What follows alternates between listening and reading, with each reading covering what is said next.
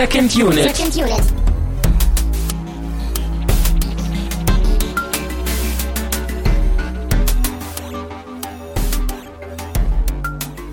Herzlich willkommen zu einer neuen Ausgabe von Second Unit. Wir haben uns mit dem Wolf der Wall Street, Der Wallstraße. der, der Wallstraße auseinandergesetzt. Ich wollte sagen, wir haben mit ihm gerungen, wir haben ihn äh, besucht. Wir haben den Film geguckt. Mein Name ist Christian Steiner und ich habe natürlich bei mir Tamino Mut. Hallo. Du ja, wir haben, wir haben den Wolf bezwungen, ohne uns kaputte Flaschen an die Hände binden zu müssen, ja, wie in anderen Filmen, die sich mit Wölfen beschäftigt haben. der Wolf in Form von DiCaprio war auch nicht so grau wie manch anderer. Ja. Aber genug des Unsinns, lass uns mal über den Film reden und lass uns vor allen Dingen schnell und äh, effektiv Richtung Film kommen. Och nö. Doch, wir haben ja wieder diese Umwege und wir haben ja auch ein sehr, sehr kompliziertes Getränk vor uns, was, äh, glaube ich, ein Studium der Raketenwissenschaft äh, benötigt. ja. Alkoholwissenschaften würden vielleicht auch helfen. Ja, es ist ja kein alkoholisches Getränk, aber ich glaube, es passt zum Film, aber wir sind wieder durcheinander. Lass uns erst einmal die offiziellen Punkte abhaken, wie wir das immer tun. An erster Stelle vielen Dank natürlich an Flatter Spenden von euch und zwar konkret an den Jacker, der hat uns nämlich zur letzten Episode zu Kalitos Way äh, bespendet. Vielen Dank dafür. Dann noch die Erinnerung, wenn ihr das hier hört, guckt bei uns auf die Seite secondunit-podcast.de äh, hinter dem Bill Murray Banner, der auf euch zeigt und indirekt sagt, ich will eure Stimme. Da klickt ihr nämlich drauf und dann könnt ihr eure Stimme abgeben und dann könnt ihr uns nämlich drei Bill Murray Filme in den Kommentaren dalassen und dann Ja. gucken wir die. Das haben auch schon viele Leute gemacht. Ja. Da sind schon viele schöne Vorschläge dabei. Und wie gesagt, die drei Filme, die insgesamt von den meisten Leuten vorgeschlagen wurden, die werden wir dann in einigen Wochen alle gucken. Genau, die ganzen Modalitäten findet ihr hinter dem Banner und äh, bitte auch nur dort in den Kommentaren die Vorschläge machen, nicht zu dem Artikel hier, weil das wäre sonst alles ein wenig durcheinander. Und dann, zu guter Letzt, der Ankündigungen, wenn ihr das hier hört und Anfang Mai in Berlin unterwegs seid, äh, vielleicht seid ihr auch auf der Republika oder ihr kommt aus Berlin oder aus der Nähe von Berlin, äh, sagt irgendwie Bescheid. Das dürft ihr auch sehr gerne im Beitrag zu diesem Podcast machen. Meldet euch, denn ich werde Anfang Mai äh, ich glaube, die Republika ist irgendwie vom, oh Gott, 6. bis 8. Mai oder sowas und ich bin halt in der Woche in Berlin. Äh, da kann man ja vielleicht irgendwie sich treffen, Schabernack betreiben, quatschen, vielleicht auch einen Kinofilm besuchen. Berlin hat ja auch hoffentlich viele schöne Kinos. Ja, Also- Christian, du musst mir mal sagen, was, was ist das überhaupt? Also, weil äh, ich kenne nur Res Publica und das war das römische Staatssystem so, aber äh, Ja, das ist das deutsche oder deutschsprachige Internet-Hipster-System vergleichbar. Also das ist eine Konferenz, auf denen sich halt Menschen Okay. treffen, die im Internet leben oder im Internet wohnen oder äh, du meinst Aussteiger, also, also Einsiedler, die jetzt im Internet leben und nicht mehr in der die richtigen Welt. Republika wird auch immer gerne als Klassentreffen bezeichnet und ich glaube, das, das trifft es ganz gut. Also das ist irgendwie, Das, das ist ja genau mein Ding, glaube ich, ne? Mal gucken, ob ich da mitkomme. äh, wir brauchen wie andere Podcasts so eine Ironieglocke, glaube ich, weil Ironie hört man immer so schlecht. Du hast einen Podcast mit einer Ironieglocke? Ja, bei Bits und so hatten sie früher eine Ironieglocke, weil man, weil es genug Leute gab, die halt die Ironie nicht rausgehört haben und dann wurde halt immer die Glocke geklungen. Das klingt gut, ja. Ja, man, man könnte mir vielleicht auch einfach so eine Kuhglocke umbinden, das würde vielleicht ein bisschen Arbeit ersparen dann. Ja, so ein Ironie-Button oder so, den du ständig drücken würdest. nee, aber äh, ernsthaft, also wenn ihr in Berlin irgendwie seid, auch wenn ihr, wie gesagt, nicht auf der Republika selber seid, ich werde da sein. Äh, vielleicht kann man da ja irgendwie ein bisschen was Cooles zusammen machen. Und das war ja schon zu unserer hundertsten Ausgabe ja irgendwie so angedacht, ob wir irgendwie mal aus einem Kinofilm besuchen. Ich meine, jetzt im Mai laufen noch äh, ein paar gute Sachen, glaube ich, im Kino. Also vielleicht kann man ja irgendwie auch einen Abend äh, organisieren und dann irgendwie einen Kinofilm gucken. Und ähm, genau. Du bist äh, in der Zeit dann in Kiel. Also wenn Leute hier in Ich, Kiel, ich halte hier die Stellung, ja. genau, wenn, wenn Leute hier in Kiel äh, ins Kino gehen wollen, ja dann, dann bin ich immer dazu bereit, ja. Genau das. Super. ja. Und damit kommen wir auch zu diesem erwähnten komplizierten Getränk. Ich, ich muss sagen, ich, ich habe ein bisschen Angst, Christian. Ich weiß nicht, ob ich das trinken möchte, aber ich, ich vertraue mir. Also wenn ich, wenn ich jetzt sterbe hier live, äh, dann, dann bist du schuld, Christian. Das kann ich dir sagen. Also wir haben ja jetzt den Wolf of Wall Street geguckt und ich kannte den, wir beide kannten den Film vorher nicht. Ähm, aber man hatte ja so seine Erwartung und wir wussten ja beide, es geht irgendwie um Rausch, Exzess, Drogen und äh, die Wall Street. Und äh, das in ein Getränk irgendwie wieder zu finden, ist natürlich nicht so einfach, aber wir dachten uns, oder ich dachte mir, ein Energy Drink. Aber nicht irgendeinen, sondern am besten einen, der irgendwie kompliziert ist.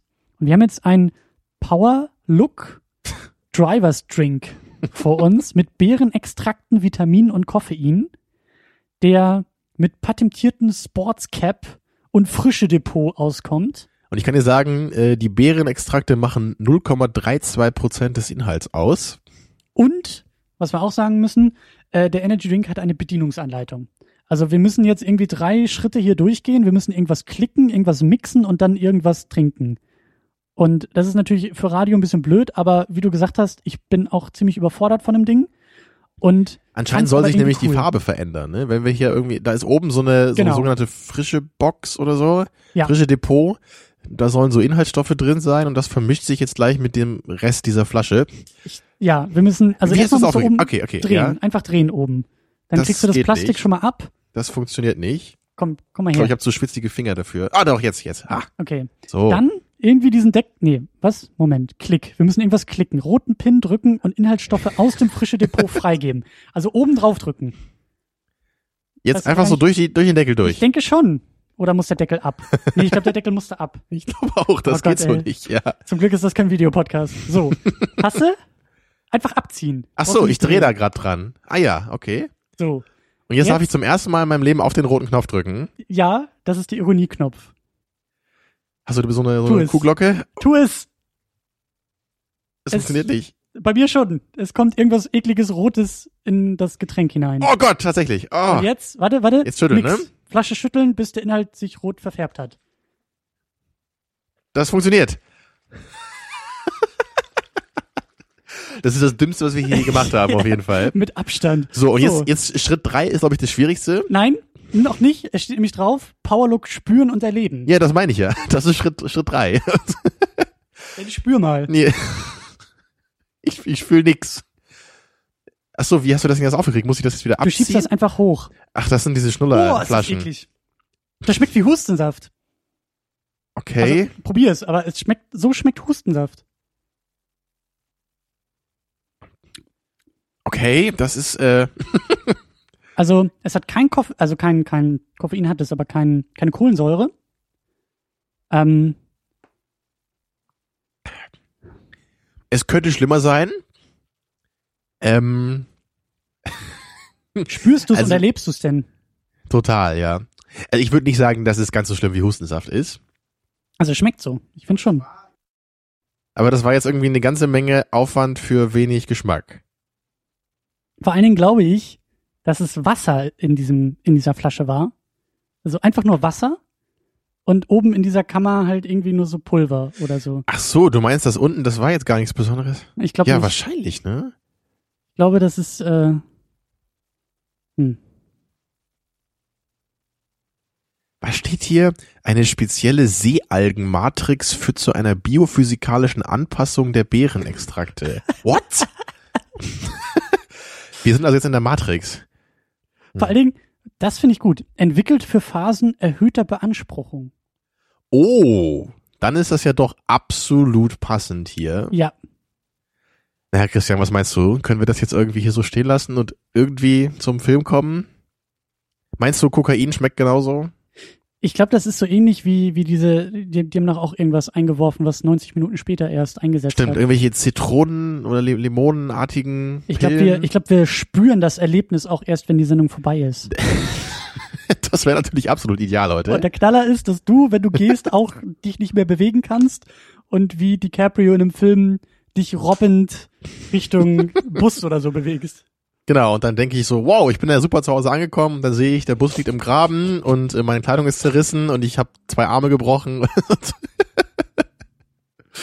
ja, geht's denn, Christian? Nee, ich muss, ich muss innehalten. Äh, großartig. Ein Ah. irres Getränk, aber irgendwie nicht so richtig die Empfehlung, ne? Nee. Ich bin gerade in diesem Moment einfach nur froh, dass wir nicht gesponsert werden, sondern tatsächlich den Quatsch noch irgendwie selber kaufen und ehrlich sein können, weil das irgendwie, Also ich muss ja sagen, ich, ich finde ja die Flasche am schlimmsten, weil da kaum was rauskommt. ja, das ist so ein Sportverschluss. Weißt du, weißt du, was ich für den geilsten Sportverschluss halte? So ein Drehdeckel. So eine Öffnung.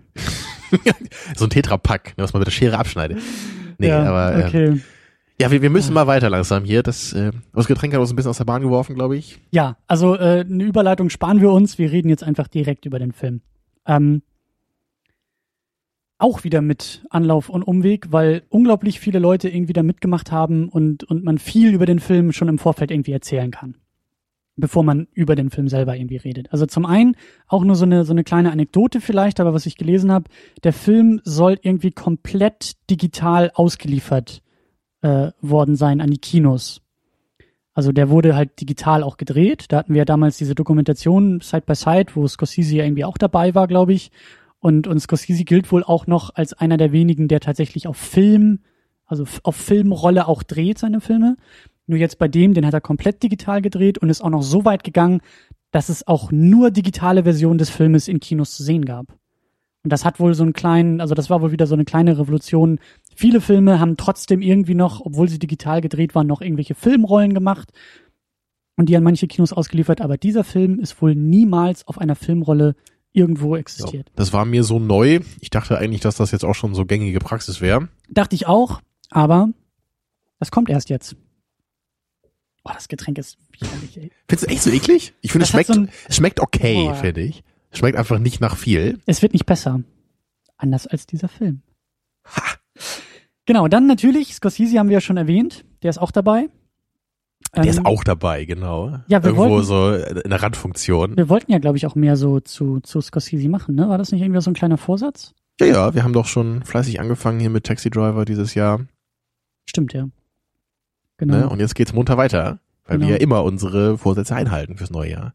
Bevor wir, glaube ich, weiter durchgehen, ähm, worum geht's bei Wolf of Wall Street? Vielleicht kannst du noch mal wieder dein, mhm. dein, deines Amtes walten und den Film mal kurz äh, zusammenfassen. Ich meine, wir, wir werden sicherlich spoilern. Also wir wollen hier, glaube ich, nicht irgendwie ähm, ja, auch wenn der Film recht neu ist, aber das haben wir uns jetzt nicht überlegt, wie man da jetzt spoilerfrei drüber reden kann wahrscheinlich haben die meisten die das auch schon gesehen, ist ja auch schon, wie lange, ein paar Monate ist jetzt auch schon her, dass er draußen ist, ne? Ja, der, ja. Ja, ähm, es geht um die äh, wahre Geschichte oder zumindest eine Geschichte, die auf wahren Begebnissen beruht von Jordan Belfort. Also genauer gesagt basiert der Film auf diesen autobiografischen Büchern von diesem Herrn. Ja. Ähm, ja, und der wird eben, wie gesagt, gespielt von Leo Löwenherz. Äh, so heißt er, glaube ich. Und äh, den hast du vorbereitet, oder? Den hast du schon seit zwei Wochen in der Schublade gehabt. Ja, ja, ja, den habe ich, den habe ich bestellt, ja. Okay, gut. Der ist, okay. Ja, und äh, genau dieser dieser Jordan Belfort hier, der der ist junger aufstrebender Börsenfachangestellter. Ähm Das ist auch die richtige Berufsbezeichnung, glaube ich. Ja. Genau, er fängt da an an der an der New Yorker Börse als als sogenannter Broker, heißt das, glaube ich. Ne? Mhm. Aber äh, er ist da nicht lange, weil sofort irgendwie seine Firma äh, dicht gemacht wird an diesem schwarzen Montag oder so heißt das, glaube ich. Ne? Und äh, also großer Börsencrash damals irgendwie in den 80ern. Genau. Seine, genau, seine Firma macht dicht, er verliert seinen Job und äh, muss dann sozusagen auf eigene Faust irgendwie so ein, so ein Börsengeschäft starten und da gab's ja, ähm, sag, sag nochmal, wie, wie hieß das nochmal, diese, diese Penny-Aktien da? Irgendwie die sowas, verkauft? Penny, Penny Stock oder sowas? Penny Stock, sowas, ne? Also er, er versucht dann irgendwie so, so ganz billige Aktien sehr großen, ähm, sehr, sehr großem Maße irgendwie an Leute zu bringen, weil da eben, das ist halt ein sehr hohes Risiko dabei, aber auch eine große Gewinnschwelle. Und damit äh, beginnt er dann eben so sein eigenes Business da aufzumachen. Und der Trick ist irgendwie, so, so ganz haben wir das ja auch nicht verstanden, aber der Trick ist ja, glaube ich, einfach, dass er das Geld, also er verkauft oder er, er telefoniert ja durch die Gegend und verkauft Aktien und kriegt halt durch diese, durch diese Penny-Stock-Geschichten irgendwie eine Marge von fünf, garantiert 50 Prozent.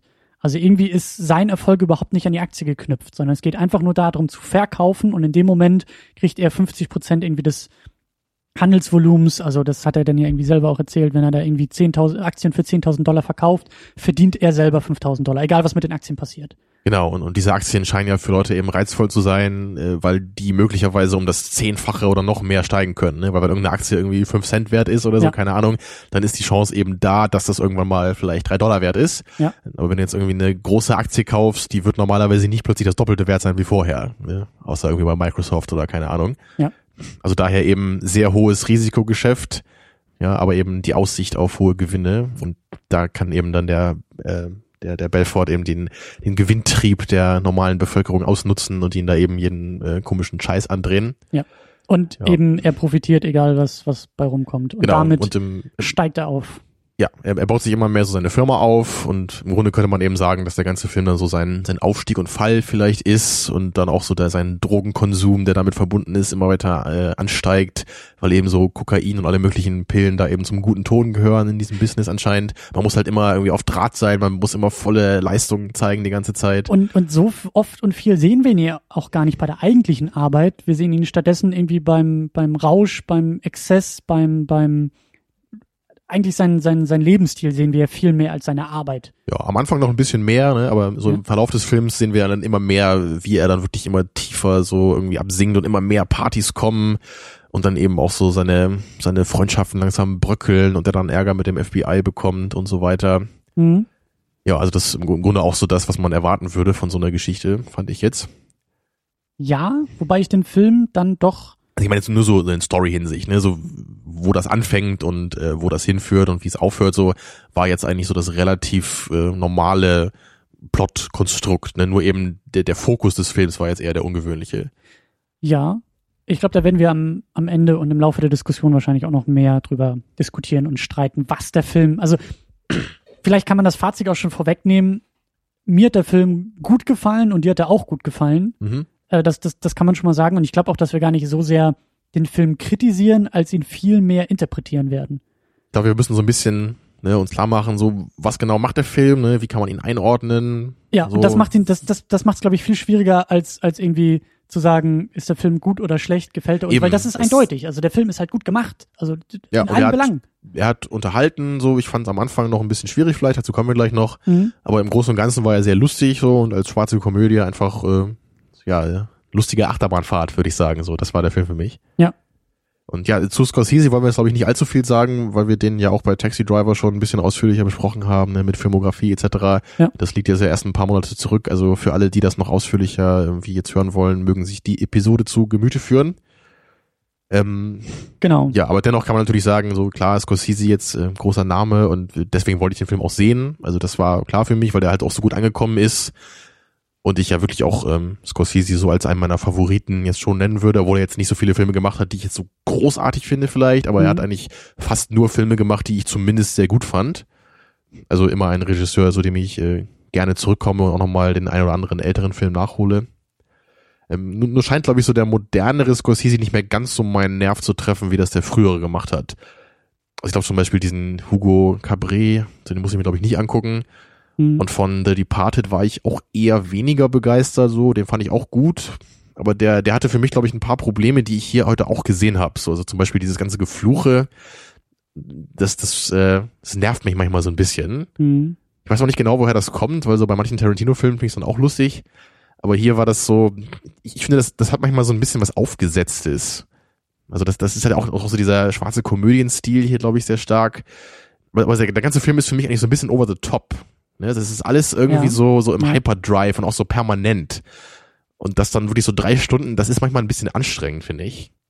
Oder ging, ging dir das auch so oder, oder wie würdest du das äh, einschätzen? Ja, aber das würde ja eigentlich auch nur gut passen zu dem, was er inhaltlich behandelt. Weil das Leben des, des Herrn Bel, wie hieß er, Bel, Belfort, äh, ist ja auch die ganze Zeit im Hyperdrive. Also warum sollte der Film auf einmal bodenständig und klein und ruhig sein, klar, ich meine, es gibt dazwischen eben auch noch so ein Niveau. Und ich will ja auch nicht, dass der Film jetzt plötzlich tot ernst ist, so, aber ich, ich hatte manchmal einfach nur das Gefühl, wenn man das Ganze so ein bisschen runtergefahren hätte, ja, und vielleicht nicht irgendwie die, die zehnte äh, Party mit Koks und Nutten noch gezeigt hätte und uns dafür vielleicht ein bisschen mehr so Charakteretablierung gegeben hätte, so gerade am Anfang des Films, das hätte mir, glaube ich, mehr gefallen. Ne, wobei ich da wirklich sagen muss, nur ein bisschen. Ja, ich will den ganzen Film jetzt nicht umkrempeln ich, ich, habe nur das Gefühl, dass ich nicht so gut in die Story reinkam. Also, also gerade das erste Drittel des Films, das scheint mir doch deutlich am schwächsten zu sein. Da, da war ich auch schon ein bisschen enttäuscht so und da dachte ich so, hm, vielleicht wird das sogar noch schlechter als die Parted. Das heißt noch schlechter, aber weniger gut vielleicht. Ja. Aber so danach hat mich der Film dann doch noch überzeugt und in den, in den letzten zwei Dritteln ist dann auch viel mehr passiert. So, es sind verschiedene lustige Szenen noch gewesen, als sie dann mit dem Boot unterwegs waren und alle möglichen äh, absurden Szenarien ne, oder seine, seine lustige Tour mit dem Auto, die wir schon erwähnt haben. Ja. Solche Sachen. Das, das war dann einfach abwechslungsreicher. Ne? Aber ich hatte echt am Anfang das Gefühl so, okay, jetzt wieder eine Party und nochmal Drogenkonsum und jetzt holen sie den Affen ins Büro und werfen die Lilliputaner auf diese, auf diese Zielscheibe und so. Das ich, ich weiß nicht, irgendwie war das ein bisschen befremdlich für mich. Ja, aber. Sag was dazu, Christian. Ja, aber ich glaube auch darum geht's und ähm, ja, aber ist, uns, ist es zu viel, meine ich nur? Ist es, ist es, war das für uns, dich zu abgedreht? La, lass uns das noch kurz nach hinten, nach hinten stellen, weil, weil ich will noch ein paar Umwege gehen, bis wir, bis wir bei der Frage ankommen, weil, weil das ist für mich halt, also, wir haben ihn ähm, untypischerweise gestern schon gesehen und nehmen jetzt einen Tag später erst auf und also sind nicht direkt nach der Sichtung hier vors Mikrofon gegangen und ich hab, ich kann den Film immer noch nicht besser einordnen als gestern direkt nach der Sichtung, weil ich finde es halt, und das finde ich faszinierend und interessant, der ist halt, ähm, er ist handwerklich unglaublich gut und da will ich halt auch noch erstmal drüber reden, aber er entzieht sich irgendwie so einer, also ich, ich habe ganz große Schwierigkeiten, den Film zu greifen, zu fassen und auch zu verstehen und auch einzuordnen erstmal. Und das finde ich ganz, ganz spannend, weil es ist völlig klar, es ist, ich, ich habe keine Probleme damit, den Film zu bewerten, aber ich habe immer noch Probleme, ihn zu verstehen.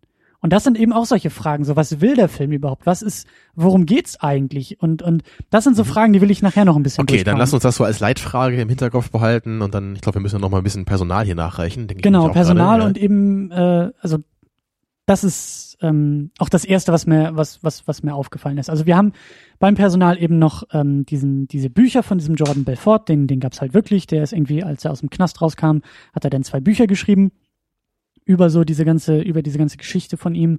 Und Terence Winter hat eben das äh, Drehbuch dann für den Film geschrieben. Die haben halt noch ein bisschen was umgeändert und Namen ein bisschen geändert und so weiter und so fort und natürlich auch überdramatisiert manche Sachen. Also es ist ja keine Dokumentation, aber ähm, Genau, aber wir haben einen Haufen, Haufen guter und interessanter Schauspieler dabei. Wir haben natürlich DiCaprio als Scorseses Go-To-Guy in Sachen, in Sachen Filme. Die beiden machen ja irgendwie ständig alles zusammen, gefühlt. Ja, leider, wie ich finde. Nicht nur, weil ich Leo nicht so gerne mag, sondern einfach, weil ich mir auch wünschen würde, dass Regisseure eben ein bisschen öfter auch mal andere Leute irgendwie benutzen. Haben mhm. wir, glaube ich, auch bei der Taxi Driver-Episode besprochen, ne? Ja, aber äh, Leo spielt halt hier eben den Jordan Belfort, also die Hauptrolle. Wir haben Jonah Hill als Donny Azoff oder so, der, der Kumpel von dem Jordan, der ja, mit, mit mich dem, unglaublich überrascht hat. Mit dem ich auch, glaube ich, noch nie einen Film gesehen habe, weil das vorher, wie du meintest, eher so pubertierende Komödien waren, ne, die man, glaube ich, nicht unbedingt äh, in unserem Alter noch gucken muss. Ich weiß es nicht. Also mir fällt halt nur Superbad ein und, und ähm, ja, pubertierende Teenie-Komödie oder sowas. Also wie gesagt, sehr überraschend, ihn in dieser Rolle zu sehen und auch so gut in dieser Rolle zu sehen. Ja, ich fand ihn echt lustig. Also er war super so für den Part. Und ähm, also ich kann definitiv sagen, wenn er jetzt in Zukunft nochmal so einen, so einen Film macht, wo er jetzt nicht einfach nur völlig, völlig platt und dumm agiert, sondern wo er einfach einen lustigen, aber irgendwie auch sympathischen Charakter spielt, so, dann ja, ja bin ich dabei. Kann ich mir nochmal angucken. Ähm, genau, da wollen wir am Ende auch noch ein bisschen drüber sprechen. Ähm, dann haben wir Margot Robbie als Naomi Dingsbums, die ja irgendwie dann nachher die zweite Ehefrau von einem, von einem Belfort Also Christian, wird. dein Frauenbild hier, das gefällt mir ja überhaupt nicht. Dass du den, den vollen Namen von ihr nicht weißt. Ja, sie heißt ja nachher Belfort. Ich habe auch keine Ahnung, wie sie heißt. Ich wollte das jetzt nur sagen. Aber sie ähm, ist ein äh, Neuling, oder? Hat sie überhaupt schon mal andere Filme gemacht? Äh, habe ich jetzt nicht extra nachgeguckt. Das ich meine, da gestern noch geguckt zu haben. Ich glaube, sie ist äh, noch ein ziemlich unbeschriebenes Blatt. Und sie ist ja jetzt auch nicht so wichtig in dem Film und auch nicht so ähm, also sie, sie ist wichtig für Belfort und, und auch für das Ende irgendwo, aber inhaltlich jetzt nicht, nicht weiter wichtig. Ähm, Wenn ich fies wäre, würde ich sagen, sie ist so ein bisschen der Megan Fox-Clone. Aber sowas würde ich natürlich niemals sagen, weil ich nicht fies bin. Nee, das würde ich jetzt nicht sagen. Also die Frau kann tatsächlich schauspielen. Naja. Also komm. Megan Fox, äh, aber lassen wir das. Dann kommen wir vielleicht zu, wenn wir den Turtles-Film oder so mal. Ja, ich wollte gerade sagen, ja. Ähm, dann haben wir Matthew McConaughey als Mark Hanna dabei, der eigentlich nur so am Anfang kurz auftaucht. Er ist so der erste von, von, von diesem Belfort, also er geht ja an die Wall Street, an ein Unternehmen das ja. dann pleite geht. Und er nimmt den Jordan eben unter seine Fittiche, zeigt ihm so ein bisschen, wie das da alles läuft, äh, erklärt ihm einige merkwürdige äh, Sachen, die man wohl so machen sollte in dem Business. Mittags um zwölf anfangen zu trinken, äh, was genau, war mehrfach, das, mehrfach am Tag auf jeden Fall, ja. Ja, äh, äh, ich glaube Kokain war da auch schon irgendwie auf dem Tisch oder zumindest irgendwie im Gespräch war es, glaube ich, irgendwie erwähnt. Also ähm, ja, und danach taucht er aber auch nie wieder auf und das hat mich gewundert. Also eigentlich dachte ja, ich, dass der bestimmt ja. am Ende irgendwie zumindest noch mal so ein bisschen, äh, dass sie sich irgendwie wieder treffen oder so und er dann so dachte sieht, auch, äh, wie, wie, groß der Jordan geworden ist. Dass ne? er bei ihm irgendwann vor der Tür steht, so nach dem Motto, der Meister wird wieder zum Schüler. Genau, und dann müssen sie irgendein so Battle machen, wer kauft die geilste Aktie und äh, na das vielleicht nicht, aber das äh, äh wäre dann glaube ich eher dein. Nee, es, es, es, kam mir nur irgendwie so vor, als als würde da so ein bisschen was aufgebaut werden, was irgendwie im Verlauf des Films noch mal so ein Payoff bekommen sollte. Aber mhm. er war nicht mal mehr zu sehen danach. Ne? Also er war gar nicht mehr drin dann. Aber gut ja. gespielt in den paar Minuten, die er hatte. Mhm. Ähm, genau, dann haben wir Kyle Chandler als äh, FBI-Agenten. Patrick. Das Benham. ist dein, dein Football-Trainer, ne? Clear Eyes. Nee, wie war das? Clear Eyes, Full Hearts, Can't Lose. Das sagt er immer in deiner, wie, wie heißt die? Friday Night Friday Lights Night oder so? Ja. ja, da ist er Coach Taylor. Ich mag ihn, ich mag ihn durch diese Rolle, aber ich finde es ein bisschen schade, er war, er hätte ein bisschen mehr vorkommen können in dem Film. Also gerade die, die Szene zwischen ihm und DiCaprio auf dem Boot mhm. war für mich eines, eines der Highlights in dem Film, weil. Ja, ich, ich glaube, ich würde sogar so weit gehen und zu sagen, das war das Highlight. Also ich fand die echt am, am coolsten, ne? weil die beiden da eben so schön miteinander spielen, beide auch so wieder diesen Subtext haben, dass sie eigentlich, das ist, also uns als Zuschauer ist auch genau klar, ne, was sie eigentlich wollen und den beiden Charakteren ist auch klar, was sie eigentlich wollen aber sie, sie kokettieren damit so, ne, sagen nicht genau, was sie meinen und spielen so miteinander. Das, ich, das macht einfach Spaß, so Leute dann zu sehen. Ja. Auch von zwei guten Schauspielern so, ne, die das dann gut rüberbringen. Ja, also äh, das sind so Sachen, danach kann ich mir echt die Finger lecken. Das war ja wirklich dieses Ding, wie der FBI-Agent äh, auf, auf das Boot kommt von dem Belfort und und äh, DiCaprio halt auch richtig schön dekadent das alles so aufzieht ja. und am Ende bewirft er ihn ja noch mit irgendwelchen Hummern, ne? Also ja, und Geldschein, er wirft ja. irgendwie noch Geld hinterher. Hier, das ist dein Monatsgehalt so, ne? Und dann schmeißt du das vom Boden. Ja, großartig. Ja. Das hat, das hat wirklich Spaß gemacht. Dann haben wir Rob Reiner als Max Belfort, als sein Vater. Äh, ja, der, der Name sagt mir auch was. Der ist auch Regisseur, glaube ich, ne? Also. Ja, habe ich jetzt aber auch nicht weiter nachgeguckt. Aber der hat dir, glaube ich, auch ziemlich gut gefallen. Also die, die Rolle, der, der Charakter, ja. dieser Ich, ich glaube, da würde ich das gleiche sagen wie du bei dem Kyle Chandler. Also ich fand nämlich auch seinen, seine Rolle als dieser cholerischer, äh, neurotische Vater, ne, der, der halt, der irgendwie bei jeder Kleinigkeit sofort ausrasten könnte, fand ich auch sehr amüsant und cool gespielt. Also Aber hätte auch ich auch wieder ein bisschen wenig, ne? Genau, hätte ich auch gerne noch mehr im Film gehabt eigentlich. Dann haben wir John Bernthal als Brad. Das ist dieser, dieser, äh, The Muscle? Ja, so, so der, der ja. Schmuggler da irgendwie der ähm, für die Geldwäsche zuständig ist. Mhm. Ähm, dann haben wir John Favreau als Manny Riskin, ich glaube der Anwalt. John Favreau kennen wir ja, der hat die Iron Man-Filme gemacht, die ersten beiden. Ja, und, und, war bei Very Bad Things auch dabei, ne? Genau. Auch eine schwarze Komödie, die wir vor Urzeiten mal hier gesehen haben. Und wir haben Jean, wie wird er ausgesprochen, Dujardin, Dujardin als. das erste Mal, glaube ich, richtig. Okay. Dujardins heißt so es, glaube ich. Dujardins, ja definitiv.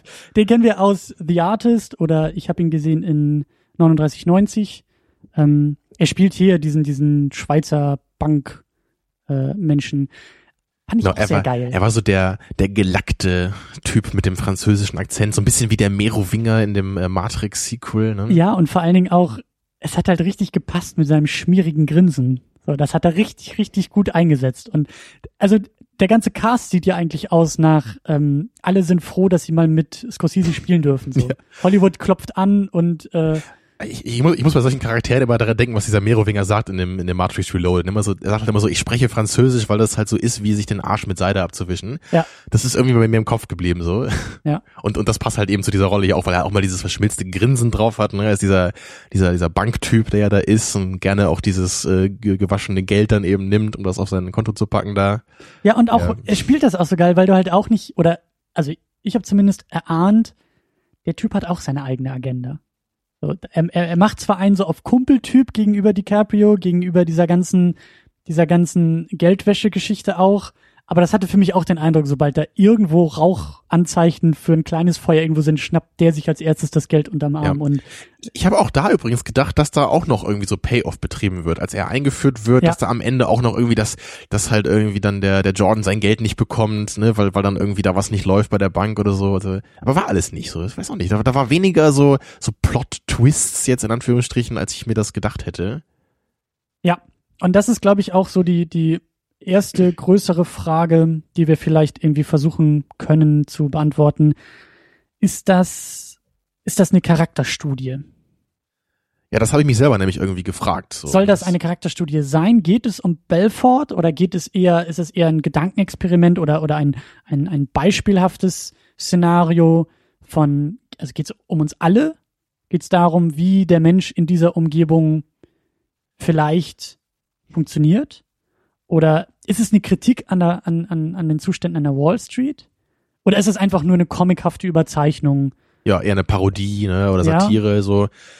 Ich würde, glaube ich, sagen, es ist irgendwie alles so ein bisschen, aber ich glaube, Charakterstudie noch am wenigsten ähm, am Anfang mhm. des Films dachte ich eigentlich, dass es gar nicht irgendwie in diese Richtung geht, dass es gar nicht Charakterstudie ist, weil uns ähm, auch äh, dieser Jordan eigentlich sofort hingeworfen wird. Wir wissen kaum was über ihn, wir wissen, mhm. er hat eine Frau und er will jetzt bei dieser Börse anfangen, aber wir kennen ihn überhaupt nicht, wir wissen gar nicht, was er für ein Typ ist. Wir wissen eben nur, dass er, dass er eben da Karriere machen will. Und äh, auch, also gerade in Bezug auf seine Frau hat mich das äh, dann so ein bisschen irritiert, weil wir halt überhaupt nicht sehen, irgendwie, warum die beiden zusammen sind, ne, wer das überhaupt ist. Also seine Frau hat ja kaum Screentime am Anfang. Ne? Es gibt so, weiß nicht, drei, vier Szenen vielleicht mit ihr mhm. und dann trennen die sich ja auch schon relativ bald. Und also das hat für mich eigentlich gesagt, so, okay, es geht hier nicht um Charaktere. So, es, es geht hier um dieses Szenario, ne, es soll lustig sein, es soll abgedreht sein. So, es, es geht nur darum, wie irgendjemand halt diese Firma aufbaut und, und wir wollen, sollen einfach so ein bisschen erleben, wie das halt so zugeht da. Also auch, auch bei seinen Freunden zum Beispiel. Die werden auch alle dann einmal eingeführt. Er trifft sich mit diesen ganzen Typen in dieser Bar, die halt alle so komische, halblegale ja. Jobs machen, irgendwie alle Weed verkaufen, ja. ne, oder irgendwie, äh, weiß nicht, irgendwie Gebrauchtwarenhändler sind oder irgend so einen Quatsch halt machen. Und dann fangen die einfach alle da an und können das anscheinend auch alle sofort so. Ne? Da ging es jetzt nicht großartig darum, irgendwie diese Transition zu machen und Leute zu rekrutieren und woher mhm. die kommen ne? Mhm. Und, und, wie die das lernen, das zu machen. Es geht nur darum, irgendwie Telefonate zu führen und Leuten Scheiße zu verkaufen. Ja, ja und dann wird und reich die, werden. genau, die Firma wird größer und so weiter. Und dann sehen wir auch ganz viele immer von diesen Partys, ja, diesen absurden Szenen und, und Drogenkonsum die ganze Zeit, nackte Frauen hier und da. Ja. Ne, und es wird immer nur Fuck gesagt die ganze Zeit, ja. Ähm, also gut, aber, aber am Ende war das dann halt doch so ein bisschen so, so vielleicht im letzten Drittel, dass ich dann doch das Gefühl hatte, es geht dann wieder ein bisschen mehr um Jordans Charakter. Ne, so, weil dann eben die Beziehung mit seiner neuen Frau ein bisschen mehr im Vordergrund stand, auch so diese Dynamik mit ihrem Kind noch, oder zwei Kinder hatten sie, glaube ich, sogar, oder? Ja. Er hat immer gesagt, dass sie zwei Kinder haben, und haben immer nur eins gesehen, oder? Das war irgendwie komisch. Ja, sie war ja zwischendurch dann nochmal schwanger und ich denke mal, dass da irgendwo noch ein Baby war. Wahrscheinlich, ja. Ja, weil einmal will Jordan ja sogar dann irgendwie seine Tochter da entführen, so quasi, ne, nimmt, packt sie, setzt sich ins Auto, will ab, Im, abhauen, im so. Ne? Genau, ganz am Ende. Das waren ja schon eher Szenen, wo man jetzt nicht irgendwie so drüber lacht, weil das war schon irgendwie ein bisschen, ein bisschen härterer ja. Tobak dann. Ja, und dann auch, auch auf der Note, wie der Film dann endet, so, ne? Da hat man ja schon das Gefühl, da, da soll mir jetzt doch irgendwie noch ein bisschen was gesagt werden, was Jordans Charakter betrifft. Es war nicht einfach nur irgendwann vorbei, so, der, die, die Witze sind vorbei, ne, so, so wie Very Bad Things jetzt vielleicht geendet ist, ne, wo ich den gerade erwähnt hatte, da, da geht es nicht um Charaktere, da geht es nur um die Situationen, die entstehen. Ne? Da geht es nur Ums um diese. Absurde, ja. Richtig, ne? Dann tauchen irgendwie diese Leichen auf, sie müssen gucken, wie sie die loswerden. So, das, das ist noch was anderes, das ist noch eine andere schwarze Komödie. Also, ähm, ich, also ja, du hast, du hast schon irgendwie auch recht. Also, das sieht man ja auch an den ganzen Nebenfiguren und Charakteren und, und auch an, an, dem, an dem Belfort selbst. Ich glaube, wenn wir jetzt dieses Spiel spielen würden, dass wir die alle mal beschreiben, die, die, die Persönlichkeiten dahinter beschreiben, wird, würde es uns, glaube ich, unglaublich schwer fallen. Weil. Ja, also, so ein ganz bisschen ist da, aber, aber nur eher angedeutet. Wenig, so, was, ne? was, was, was ist die Persönlichkeit von einem Jonah Hill, den er da spielt? Naja, er ist geldgeil, okay was ist die Persönlichkeit von, von einem Belfort? Er ist auch geldgeil. Ja, also wir, die sind alle. Wir, wir wissen halt so ein bisschen, wie die einfach so drauf sind, ne? So, ja, aber, aber, aber die, aber die unterscheiden dahinter. sich jetzt alle nicht auch so sonderlich stark voneinander. Ne? Genau. Klar, wir, wir wissen jetzt nicht wirklich, sind die glücklich mit dem, was sie tun? Oder merken die irgendwann, wenn sie dann doch abends allein zu Hause sitzen, so, hey, äh, ich bin doch total unzufrieden damit oder so. Sowas sieht man überhaupt nicht. Ne? Das ja. ist einfach nur, sie wollen dieses Geld machen und anscheinend sind sie irgendwie auch happy damit.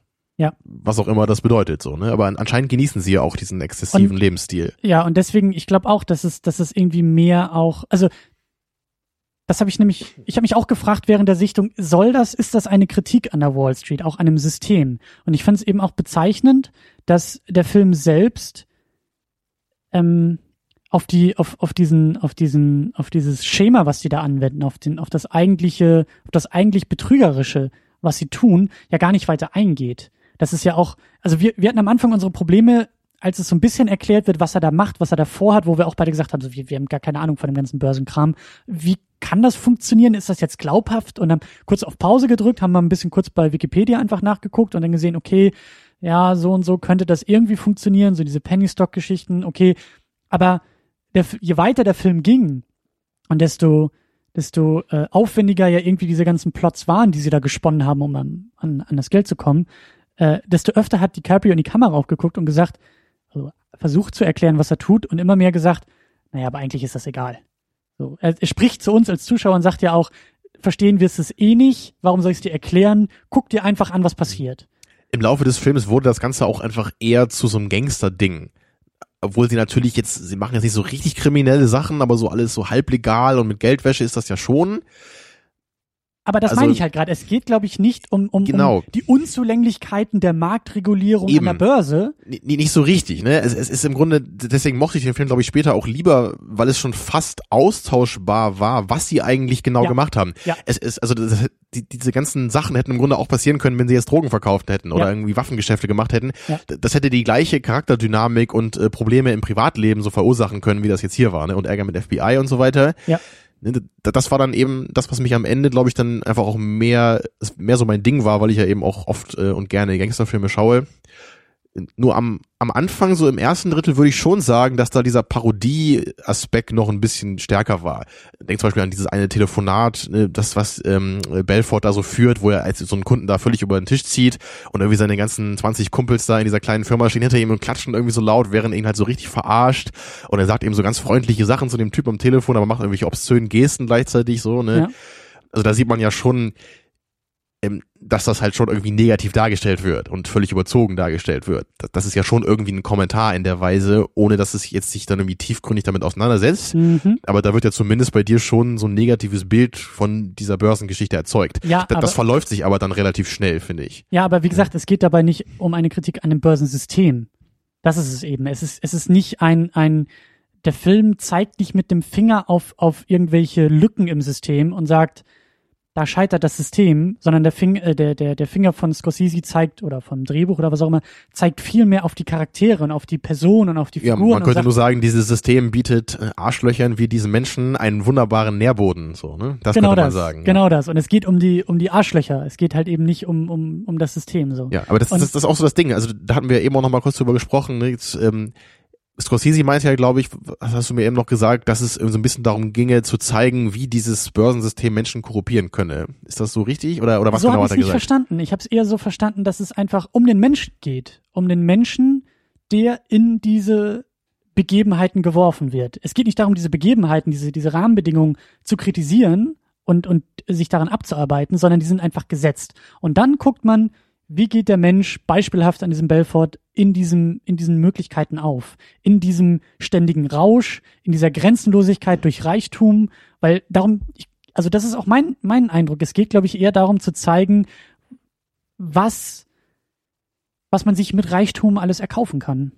Und das ist nun mal irgendwie diese, diese fehlende Moral auch irgendwie. Also, äh, ja. Die Leute sind zu reich, um moralisch handeln zu müssen. Das, das Problem, was ich dabei halt irgendwie habe, ist, dass wir ihn einfach überhaupt nicht kennengelernt haben, bevor er in diesem Börsensystem war. Ich meine, natürlich kann man jetzt sagen, das brauchen wir nicht, weil es nur um ihn in diesem System geht aber dann weiß ich als Zuschauer nie, ob, ob er einfach nur so ein Arschloch-Typ ist, ne, oder ob das eben irgendwie auch damit zusammenhängt, was er da tut. Also du weißt nicht, ob man durch das System zum Arschloch wird. Ja, oder, oder, oder es quasi oder, sein muss, wenn man in diesem System ist. Genau. Oder ob er das vorher schon war. Es ist deswegen eben nicht diese Citizen Kane-Geschichte von einem jungen, aufstrebenden Mann, der durch das System letztendlich korrumpiert wird und selber zum System wird, sondern es ist einfach irgendjemand, ja der ja anscheinend auch eine Frau hatte und irgendwie eine Beziehung geführt hat, also anscheinend irgendwie auch liebenswert war in gewisser Weise, ne, und dann eben seine Frau verlässt und nur mit diesem Model zusammen ist ne, und trotzdem immer noch irgendwie zig andere Frauen sieht und Drogen nimmt und so. Und das, das, das finde ich irgendwie schwierig, deswegen, also das halt als Charakterstudie zu bezeichnen, weil ich eben überhaupt nicht weiß, was kommt jetzt von ihm als Menschen und mhm. was kommt von dem System. Und das meine ich ja auch. Deswegen sage ich auch, es ist keine Charakterstudie. Es geht eben nicht um Belfort, sondern es geht um den Menschen. Um alle Menschen. Ja, aber ich weiß trotzdem nicht, jetzt um es platt zu sagen, wenn ich jetzt in seiner Situation wäre, ob ich dann quasi gezwungen wäre, indirekt auch so zu handeln wie er. Also ob das im Grunde dadurch geschehen würde ich, oder ob, ob, ob mhm. ich das ganz anders machen würde, einfach weil ich meine Prinzipien habe oder so. Weißt du, das wird ja. halt eben nicht, das wird überhaupt nicht aufgemacht, ja, dieses, ich, dieses Fass, ja, ne? Ja, das stimmt es schon. Es gibt nicht verschiedene Charaktere, es gibt nicht irgendwie so das kompromisslose Arschloch und irgendwie den, den zweifelnden, aufstrebenden Broker, der sich überlegt, ne, muss ich wirklich alle meine Prinzipien aufgeben und am Ende vielleicht zu der Lösung kommt, ja, es geht nicht anders, ne? Sowas ist es nicht. Ja, und ich, das ist vielleicht der Punkt. Also, der Film geht einfach davon aus, oder so, so lese ich das, dass, ähm, dass wir dass wir alle, glaube ich, so handeln würden, wenn wir in dieser Situation wären, wenn wir diese, wenn wir diesen Reichtum hätten, diese Maßlosigkeit, diese, diesen, diesen Zustand der Ekstase, der ständigen, sich übersteigenden äh, Ekstase oder Rausch oder sowas. Also das, ähm, das macht es irgendwie auch ein bisschen schwieriger dann so, finde ich. Also dadurch, dass, ich habe den Eindruck, Scorsese sagt einfach, oder seine These ist, alle würden so fallen oder würden so da drin aufgehen. Es ist, es ist egal, ob du der moralische Mensch bist vorher, es ist egal, ob du das Arschloch bist vorher oder ob du irgendwie nur deine kranke Mutter irgendwie äh, äh, retten willst oder so. Sobald du da bist, äh, wirst du so, wie sie, wie sie alle geworden sind. Das ist so mein Eindruck gewesen. Aber dann könnte man es ja vielleicht schon als äh, Kritik am System irgendwie bezeichnen. Dafür finde ich aber, dass der Film und das macht ihn irgendwie interessant und spannend, weil wenn er kritisiert, kritisiert er sehr, sehr nuanciert und sehr indirekt. Indem er eben nicht zeigt, ich meine, da werden wir auch noch drüber streiten, wie das Ende zu deuten ist, aber ich habe eben den Eindruck, dass der Film nicht eindeutig mit dem Finger drauf zeigt und sagt, das ist schlechtes Verhalten. Naja, im Grunde ist alles, was die Charaktere zu jeder Zeit tun, irgendwie schlechtes Verhalten. Ja, aber das sagt der Film nicht, weil sehr viel glorifiziert wird dabei. Die Art und Weise, wie es inszeniert wird, und da muss ich irgendwie, da habe ich mich an Requiem for a Dream erinnert gefühlt, der am Anfang auch den Drogenkonsum glorifiziert, aber dann irgendwann kippt ins Widerliche, ins Hässliche. Da haben wir uns drüber gestritten und ich würde das nicht so äh, sagen, aber ich weiß, das, was du meinst. Das Requiem ja. for a Dream das tut, würdest du so nicht sagen. Ich würde nicht sagen, dass er es glorifiziert am Anfang. Ich würde sagen, am Anfang würde er es vielleicht noch etwas wertfreier beschreiben Mhm. Und am Ende zeigt er ganz klar, wie schrecklich das alles ist. Und, genau, und, und die Schrecklichkeit fehlt mir bei genau, das Wolf of Wall Street. Egal in welchem Kontext. Ich finde es erstaunlich, dass der Film, also ich habe ich hab zwischendurch mich auch gefragt, ob das kommt. Ich habe das so ein bisschen erwartet. Also ich, ich finde das interessant, weil da haben wir, glaube ich, damals bei Fight Club auch so ein bisschen drüber geredet. So anscheinend ähm, brauchst du ne, ein relativ deutliches Statement in so einem Film, also was halt wirklich auch durch so Szenen anscheinend für dich da äh, nötig sein muss. Also du, du musst wirklich Szenen sehen, wie, die, wie es den Charakteren wirklich schlecht geht durch das, was sie gemacht haben.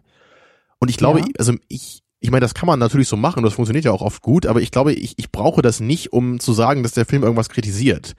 Also weil, weil gerade bei, bei Satiren ist das oft einfach so, dass nur eine Sache eben überspitzt wird und wir am Ende eben nicht sehen, wie es die Charaktere fertig gemacht hat, was sie da tun, sondern es, es, es ist eben eine andere Methode. Es ist einfach nur dieses völlig überzeichnete und ab absurde und abgedrehte, was aber trotzdem bei uns irgendwie in der Realität verwurzelt ist.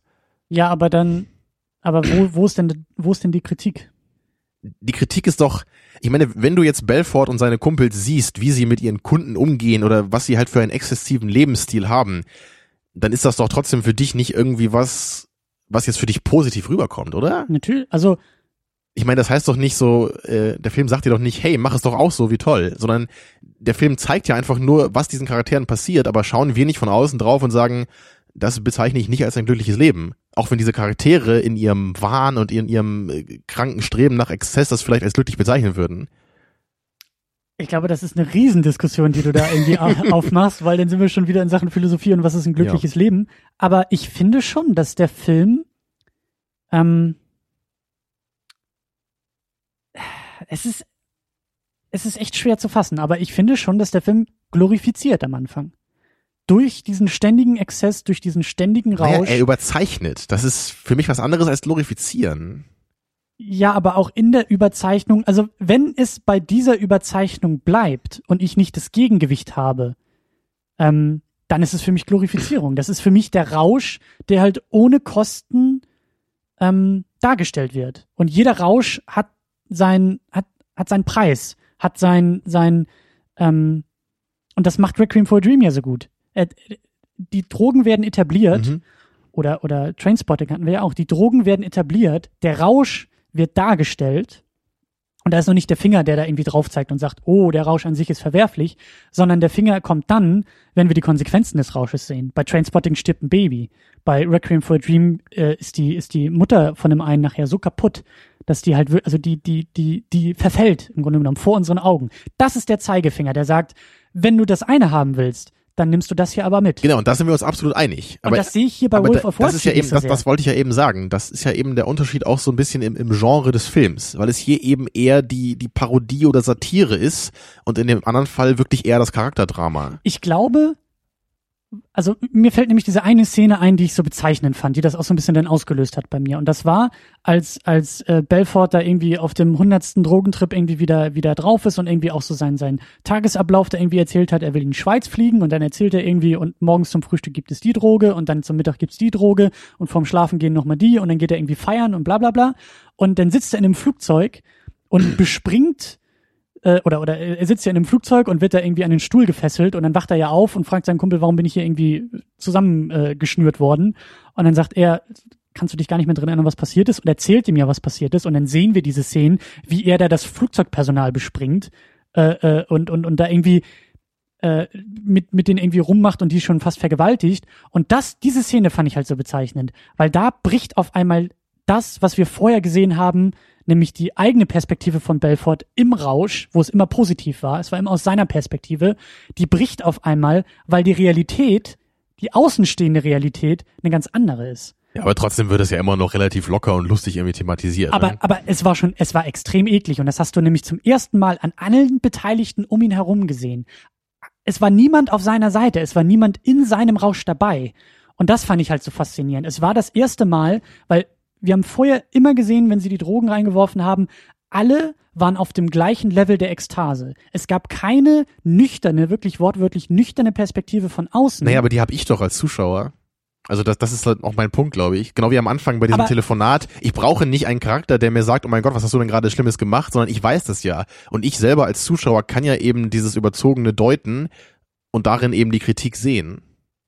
Hm, aber für mich ist da keine Kritik, weil ich brauche diese, wir sind in der Filmwelt drin. Ich brauche in dieser Filmwelt eine Instanz, die meine Außenperspektive vertritt und sozusagen innerhalb dieser Welt. Also dann, dann muss ich dir aber ganz klar sagen, dann kannst du niemals eine Satire verstehen, weil das, weil du hast es einfach nicht in der Satire. Ich meine, auch bei American Psycho oder so, es gibt da In dem Moment ist es keine Satire, sowas. in dem Moment lese ich den Film als Drogenfilm. Und jeder Drogenfilm braucht den, den, braucht den Kater. Jeder Drogenfilm braucht die, braucht die Welt von außen, die nicht in der Drogenszene ist, sondern die von außen sagt, das ist nicht in Ordnung, was ihr da macht. Und das ist bei Trainspotting das Baby, was stirbt. Es ist das ein anderes Genre, Christian, das will ich dir sagen. Es ist die eine Methode, die absolut äh, richtig ist und funktionieren kann, aber es ist nicht die Satire. Eine Satire funktioniert anders.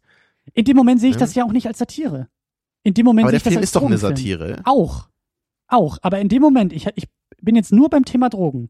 Und da ähm, habe ich eben, also um das noch mal ein bisschen auszuholen, ich dachte in dieser Szene, die ich gerade beschrieben habe, dachte ich, okay, vielleicht haben wir jetzt diesen Perspektivenwechsel und wir sehen immer noch den Belfort, der in seiner eigenen Drogenperspektive, in seinem eigenen Rausch agiert, aber wir sehen, dass die Welt um ihn herum sich immer mehr daraus zieht. Alle Kollegen kommen irgendwie aus dieser, aus dieser Drogenszene raus, seine Frau ist viel kritischer mit ihm gegenüber, nur er bleibt da sozusagen drin hängen. Und es gibt nichts Tragischeres als den, den äh, Partylöwen und den Drogenabhängigen, der nicht merkt, wie seine Welt um ihn herum clean wird. Nur er ist der Einzige, der immer noch denkt, ich bin hier irgendwie der, der Anführer und ich bin hier irgendwie in meinem Rausch gefangen.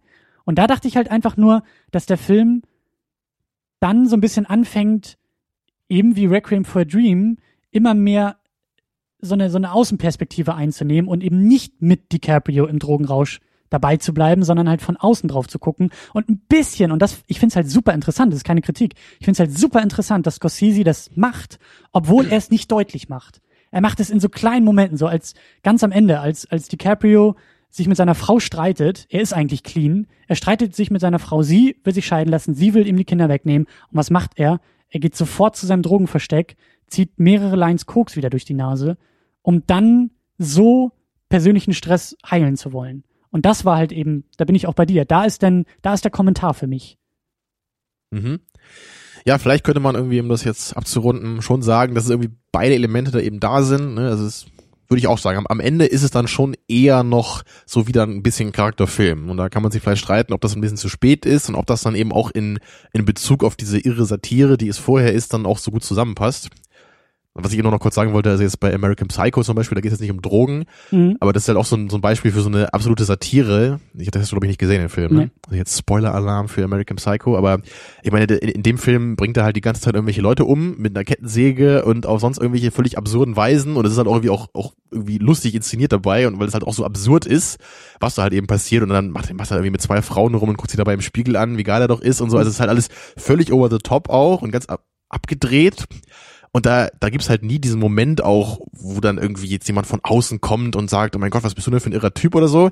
Er ist auch nur mit so, so mit, mit anderen Leuten, die jetzt auch so abgedreht sind, so die, diese Yuppies so, ne? Und dann, dann tauschen sich ihre Visitenkarten aus und der eine hat dann irgendwie das neue Weiß und er hat dann irgendwie Eierschalen weiß und so, ja, und dann guckt er den anderen Typen irgendwie ganz sauer an, weil der eine geilere Visitenkartenfarbe hat als er. Also das sind auch alles so ganz absurde Ideen, die da drin sind. Und ganz am Ende ist halt der einzige Moment nur, wo er dann irgendwie mal in so sein Notizbuch guckt und dann irgendwie so diese ganzen absurden äh, Zeichnungen von sich selber sieht und man dann sich mhm. eben fragt, so ist das wirklich passiert oder hat er sich das einfach alles nur eingebildet, so als Flucht aus diesem Yuppie-Dasein, was er so hatte. Das ist so der einzige Moment, wo das halt so ein bisschen dann mal so die Perspektive also nicht mehr bei ihm ist. Mhm. Ne, aber ich meine nur, das ist halt das ist halt für mich deswegen nicht irgendwie jetzt äh, ein Film, der nicht kritisch diesem Yuppie-Dasein gegenüber ist, weil halt der, der ganze Film ist halt nur so, so ein überzogenes ähm, abgedrehtes äh, Verkörpern dieses Yuppie-Daseins. Und ich brauche nicht einen Charakter, der mit ihm am Ende darüber redet und sagt, oh mein Gott, was hast du denn alles getan? Nein, das, ne? das, das, ist, weil ich als Zuschauer habe eben die Perspektive, die nicht in seinem Rausch ist. Aber ich finde halt, ich kann trotzdem, wenn ich seinen Rausch mit ihm durch seine Augen erlebe, kann ich das ja trotzdem noch jetzt objektiv bewerten, weil ich ja eben nicht mit in dem Rausch bin. Also, also, weißt du, eben von meinem State of Mind, so. Naja, aber also ich fand den Film durchaus einladend in den, in den, in den Rausch. Äh, Wolf of Wall Street meinst du jetzt? Ja, ja. Aber das ist eben auch der Punkt und vielleicht, ich glaube, wir können es nicht ausdiskutieren. Wir kommen da nicht auf einen Punkt, was ich nur noch mal betonen möchte und was ich immer so interessant finde bei dem Film. Du liest ihn halt als Satire. Für dich ist es ganz klar eine Satire. Ich habe ihn sehr viel oder sehr lang und sehr oft als Drogenfilm eher wahrgenommen. Aber Drogen sind ja im Grunde nicht das Hauptthema jetzt. So, das ist, also, das ist halt ein Thema von vielen. Aber Requiem for the Dream kannst du ganz klar sagen, da geht's um Drogen. So, ne? Aber ja, hier. Ja, aber genau da, das ist ja mein Punkt. Der Film ist eben nicht, Requiem for a Dream ist ein Drogenfilm. Punkt.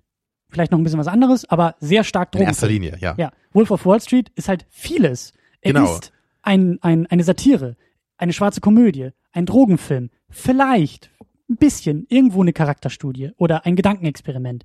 Und das finde ich halt faszinierend. Der ist so vieles auf einmal, dass du, und, oder was, was es mir dann so ein bisschen erschwert, diese eine Position herauszuziehen, weil in dem Moment, wo er als Drogenfilm vielleicht eine kritische Position einnimmt, wechselt Scorsese wieder und wir haben irgendwie komische Momente. DiCaprio, der da irgendwie nicht in sein Auto reinkommt, weil sein Körper nicht funktioniert, das ist ab genau, absurd. also ich, ich, ich habe das, glaube ich, auch größtenteils einfach quantitativ festgemacht, weil für mich der Großteil des Films einfach wirklich dieser Exzess ist, ne, diese Übertreibung, ja. diese auch nicht wirklich glaubhafte Inszenierung dieser Sache, eben weil es halt wirklich so überspitzt ist und ich jetzt davon ausgehen will, dass wohl die wenigsten Menschen, die irgendwie in der Börse arbeiten, auch so sind, obwohl es natürlich Leute geben mag, die wirklich so sind. Ne? Und das Aber, ist der Punkt. Ich fand es zum Beispiel auch wieder unglaublich glaubwürdig. Nee, ich glaube halt nicht, dass einfach jeder, der da arbeitet, halt irgendwie, dass es so krass irgendwie auslebt und jeden Tag nur Drogen nimmt und jeden Kunden nur ganz äh, zelebrierend verarscht, so. Ich weiß nicht. Glaube ich nicht. So das ist, ist sozusagen wie, das ist, auch, ist auch nicht jeder Gangster so wie Tony Montana, so, ne? Es ist vielleicht ein abgedrehtes Bild davon. Okay, ne?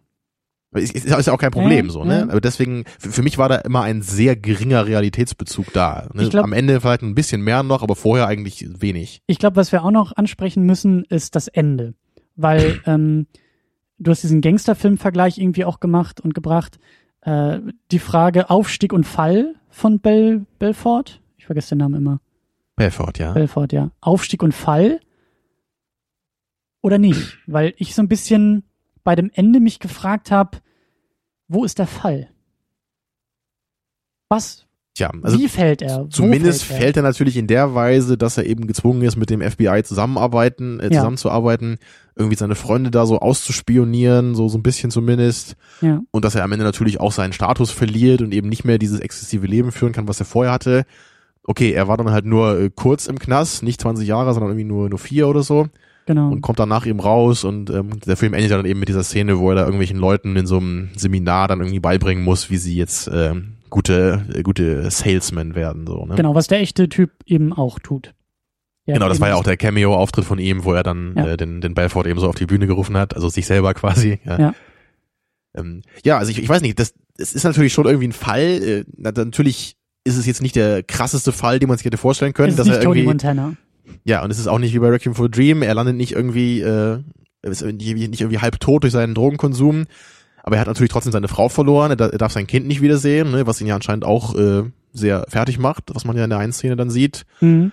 Und äh, für mich ist es in der Hinsicht schon ein Fall des Charakters, weil man ja einfach auch sieht in der letzten Szene, wie er darauf reagiert er gibt da ja eben so ein paar Typen dann diesen, diesen Stift, was man vorher schon mal gesehen hatte, und er sagt mhm. so, verkaufe mir diesen Stift, ne, um die Leute eben zu prüfen, wie gut sie eben irgendeine Scheiße verkaufen können. Mhm. Und die Leute fangen dann eben so ganz zögerlich an und sagen so, ja, der Stift ist ganz cool und mit dem kann man schreiben und dann nimmt eben sofort wieder weg und sagt, nee, Quatsch hier, nächster. Mhm. Und das ist ja eben gerade so ein Unterschied zu der Szene, die wir irgendwie zwei Stunden vorher im Film gesehen hatten, ne, wo er seinem Kumpel das einmal sagt. Also wo diese ganzen Leute, mit denen er da früher zusammen war, die das alle voll drauf haben, Ne, mhm. wo er sich einfach ja, total wohlfühlt. So, er hat einfach die Leute, die das alle gut können. Ne? Er ist unter Gleichgesinnten. Er kann das eben ausleben und dieses, dieses Verarschen der Leute eben richtig zelebrieren. Und am Ende ist er eben gezwungen, das Ganze auf so einem ganz minimalistischen Level zu machen und einfach nur irgendwelchen Deppen sowas beizubringen. Es ist so ein bisschen so, als wenn du meinetwegen jetzt, du hast irgendwie Geige gespielt in der äh, Wiener Philharmonika oder so, ja, und dann hast du meinetwegen Unfall und am Ende musst du halt irgendwelchen Fünfjährigen dann Geige und Geige beibringen. Oder in der Fußgängerzone spielen. Zum Beispiel, ne? So könnte man sich sagen. Natürlich kannst du sagen, immerhin kannst du es noch machen und du mhm. lebst ja immer noch irgendwie, aber es ist ja trotzdem ein Fall dann für den Charakter, oder? Ja, aber ich fand halt, dass er sehr, sehr weich fällt. Dass er sehr stark ähm, aufgefedert wird. Weil, ähm, ja, ich weiß nicht. Also vielleicht hat mich das auch zu sehr fasziniert, dass ja, dass das Ganze auf dieser wahren Begebenheit basiert und, und auf dieser Metaebene einfach der Typ hat die Leute verarscht, ist ein paar Jahre im Knast gewesen, kommt wieder raus, schreibt seine Bücher, verkauft die Filmrechte an den Büchern für eine Million Dollar und ja, das hätte auch schlimmer ausgehen können, das ist klar. Ja. Das ist der Punkt. Und auch in dem Film wird's ja auch angedeutet. So, das hätte alles viel viel schlimmer ausgehen können. Und ja, Deswegen, wir, wir sehen auch nicht, was mit seinen ganzen Kumpels passiert. Ne? Und wir auch nicht mit auch seiner nicht Familie mehr. Und auch nicht mit ihm. Also dem Moment, wo er eben sozusagen nach der Gefängnisgeschichte wieder gezeigt wird, ist halt auf einer Bühne vor Publikum, vor seinen, vor seinen neuen Jüngern, die ihn genauso anhimmeln wie vorher in seiner eigenen Firma. Vorher hat er illegale Methoden irgendwie über seinen Prophetenstatus, über seinen, sein, über seine, also das hat ja teilweise was, was, was ähm, äh, fast schon religiöses. Also die Art und Weise, wie er immer seine Angestellten beschworen hat und wie er mit Mikrofon vor ihnen irgendwie äh, das, das die, die verarscht er ja teilweise dann auch, ne? Ja, das war das war ja wie so ein Prediger, so. Das war dann auch genau, diese, diese, ja. dieses Satire-Ding, dass, dass er da schon fast wie so ein, wie so ein Prediger rüberkommt, wie, wie der neue Messias, der den Leuten irgendwie den Reichtum verspricht. Ja, ja, und, und vor allem, dass er ja selbst in seinem eigenen Rahmen auch nicht davor zurückschreckt, seine Mitangestellten ne, da irgendwie zu ja, verarschen. Ne? Genau also das, das war ja diese, diese Schuhgeschichte, als sie da diesen einen neuen Schuhdesigner groß machen wollen und er selber mit seinem Kumpel irgendwie 85 Prozent dessen Aktien hält, ne? Und natürlich ja. deswegen dann auch will, dass, dass seine äh, Angestellten eben diese Aktien auch gut unter die Leute bringen, weil er selber damit Gewinn macht, was die halt nicht wissen. Ne? So. Genau das. Und ja. deswegen habe ich das Ende, wo er vor diesem, vor diesem Saal auf die Bühne kommt und, und da den, den, den äh, armen Schwein da irgendwie äh, äh, was beibringen soll und diesen, diesen Stift immer hinhält. Ähm, ich habe es eher so gedeutet, äh, wie gesagt, das war ein sehr weicher Fall und ich habe das gar nicht so negativ gedeutet. Ich dachte mir einfach nur, oh, er ist glimpflich davongekommen. Er ist ja. genau wieder da, wo er, wo er vorher das war. Das war jetzt dann auch so deine Perspektive von außen eher. Ne? Aber ich denke jetzt, wenn man wirklich jetzt im Film in diesem Charakter stecken würde, dann ist es für ihn wirklich schon ein krasser Fall, weil er eben sein ganzes Leben jetzt völlig umkrempeln muss und vieles eben von dem verloren hat, was er vorher zelebriert hat. Also das wurde für mich halt auch ein paar Szenen vorher dann aufgebaut, als er dann noch einmal abschließend mit mit Jonah Hills Charakter spricht ne, und er besucht ihn da irgendwie nochmal und und und äh, Jordan sagt, ja, ich bin jetzt clean und es gibt keinen Koks mehr und so weiter, aber mein Leben ist halt irgendwie ziemlich langweilig so, ne? Wo man dann eben, also ich, ich kann mir da schon vorstellen, wie er sich dann eben fühlt. Ne? Natürlich, er ist nicht im Gefängnis so, es, es könnte schlimmer sein, aber dennoch ist er nicht einfach zufrieden so. Das, er ist ja einfach was anderes gewohnt von seinem Leben. Ja, aber für mich war es auch ein Zeichen von, da kann er wieder hin. Da kann er wieder hin. Da kann er jetzt über einen anderen Weg. Nicht über den, über, über, über das Aktiengeschäft, sondern über seine komischen Lehrveranstaltungen. Über, über, über seinen Status als Wolf, als ehemaliger Wolf of Wall Street. Also er kann immer noch Profit aus seiner eigenen Geschichte schlagen. Und es ist überhaupt nicht erkennbar oder für mich äh, ähm, ist die Andeutung auch da, die Geschichte wiederholt sich. In einem anderen Setting, vor einem anderen Hintergrund, mit einer anderen. Ja gut, das, das könnte schon sein. Und, und, ja. da, und das fand ich halt so, so, ähm, also das ist bei mir eher hängen geblieben. Ja, ja also ich, ich verstehe, dass es sozusagen für ihn die persönliche Hölle sein muss, vor diesen Schwachmaten sein Talent äh, mhm. zu verschwenden. Aber ich sehe genauso das Potenzial, dass sich diese Geschichte einfach wiederholt. Und da, da, da gebe ich dir ja auch recht, aber ich würde einfach nur sagen, technisch gesehen äh, qualifiziert sich der Film da schon für eine Aufstiegs- und Fallgeschichte, würde ich mal sagen. Also das reicht mir da auf jeden Fall, um das so zu nennen. Aber das meine ich halt auch hm? wieder. Das ist, das ist keine Kritik am Film oder so. Ich finde es halt einfach nur spannend. Ich habe den Eindruck, dass der Film sehr, sehr ambivalent ist und eben sehr, sehr ähm, ich finde es irgendwie cool, wenn du so Wörter wie nuanciert oder ambivalent in Bezug auf diesen Film benutzt, klingt das jetzt erstmal so, so, hä? ne, aber wenn man jetzt den wirklich mal so eher analysiert und jetzt eher so konzeptionell betrachtet, dann kann man das schon so sagen, ne? weil da echt viele Sachen eben zusammenkommen.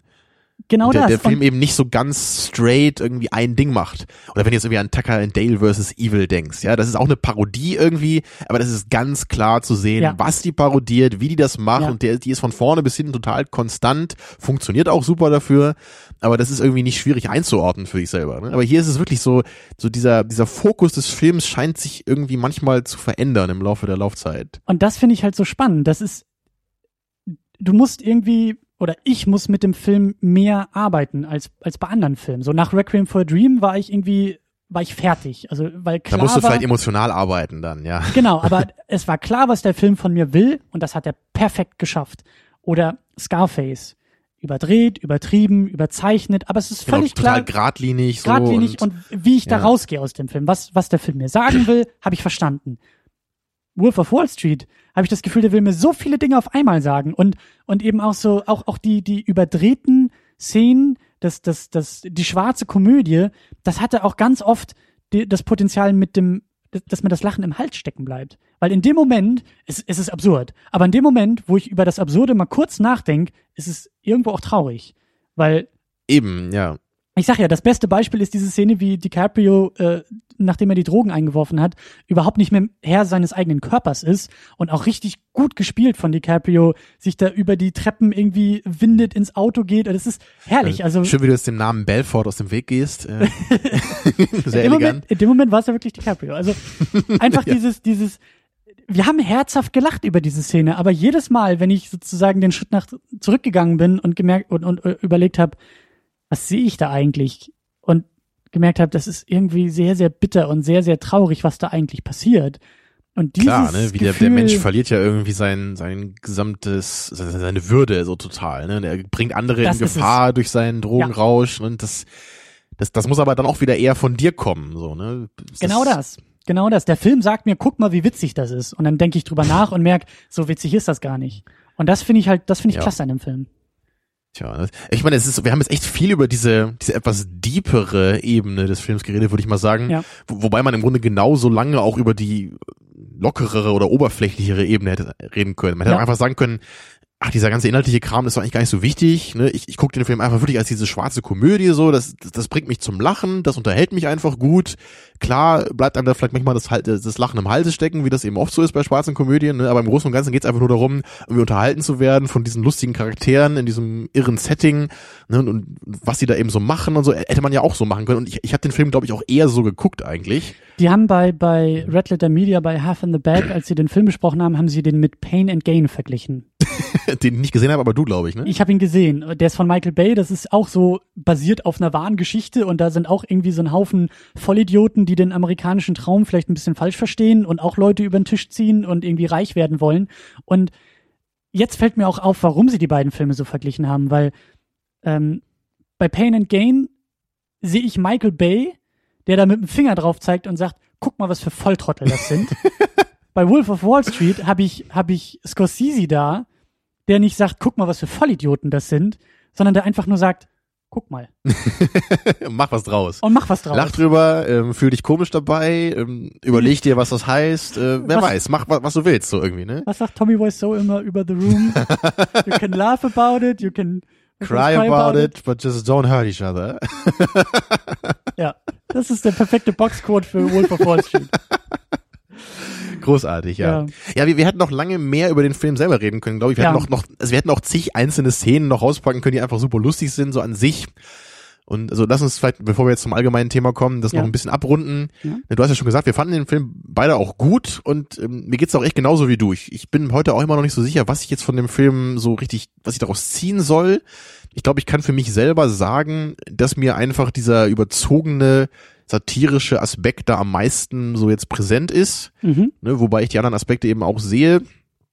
Und ähm, ich glaube, das, was mir einfach auch am besten gefallen hat, ist einfach wirklich so sich auf diese absurde Welt dann irgendwie einzulassen. Da hatte ich im ersten Drittel des Films noch ein bisschen Probleme mit, ne, weil ich erstmal nicht so ganz wusste, wie, wie funktioniert das alles überhaupt ja. mit diesen Börsengeschichten. Ja. Wer sind diese ganzen Leute? Da, da wollte ich irgendwie mehr wissen so im zweiten Drittel habe ich mich dann eher darauf eingelassen, okay, ich weiß nicht so viel über die Leute ne, und ich verstehe jetzt einigermaßen, wie diese Börsensache funktioniert, weil ich es bei Wikipedia gelesen habe. und, ähm, und ich, ich der Film kann mich jetzt mitnehmen, so, ne, und, und dann wurden die absurden Szenen auch abwechslungsreicher und es waren nicht immer nur diese Drogenpartys, sondern wirklich auch mal, auch mal andere Sachen, ja. die passiert sind. So ist, man, man musste ein bisschen rumreisen, sie mussten sich überlegen, wie sie Geld schmuggeln können in die Schweiz, ne, sie fahren mit diesem Boot durch irgendeinen Sturm, genau, er fährt seinen Wagen zu Schrott, alle möglichen lustigen, abwechslungsreichen Szenen und dann war ich auch viel mehr beim Film als am Anfang.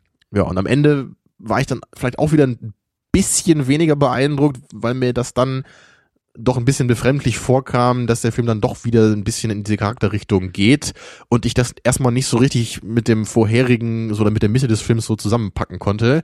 Ja. So, aber, aber im Großen und Ganzen, was jetzt so überbleibt für mich, ist schon, es war, ja, wie ich schon sagte, also es war eine amüsante, überzogene Achterbahnfahrt, so, ne, es war, es war nicht so die Holzachterbahn, würde ich sagen, weißt du, die halt langsam ganz hoch fährt und dann so konsequent runterrauscht, sondern es war eher wirklich so diese moderne Achterbahn, die halt zig Inline-Twists und Loopings hat und so. Ich habe mal Rollercoaster Tycoon gespielt, deswegen kenne ich mich da mit den Fachbegriffen aus. Mhm, mh. Also, also stell dir eher so diese, diese ganz abgefahrene Achterbahn vor, ja, wo du irgendwie rückwärts runterfällst und dann äh, sich alles dreht und so. Ja. Ne, und, und Scarface, glaube ich, ist für mich eher so diese Holzachterbahn, ja, die halt auch sehr hoch und sehr tief geht, aber geradliniger und äh, ein wunderbarer wow. Vergleich, ja.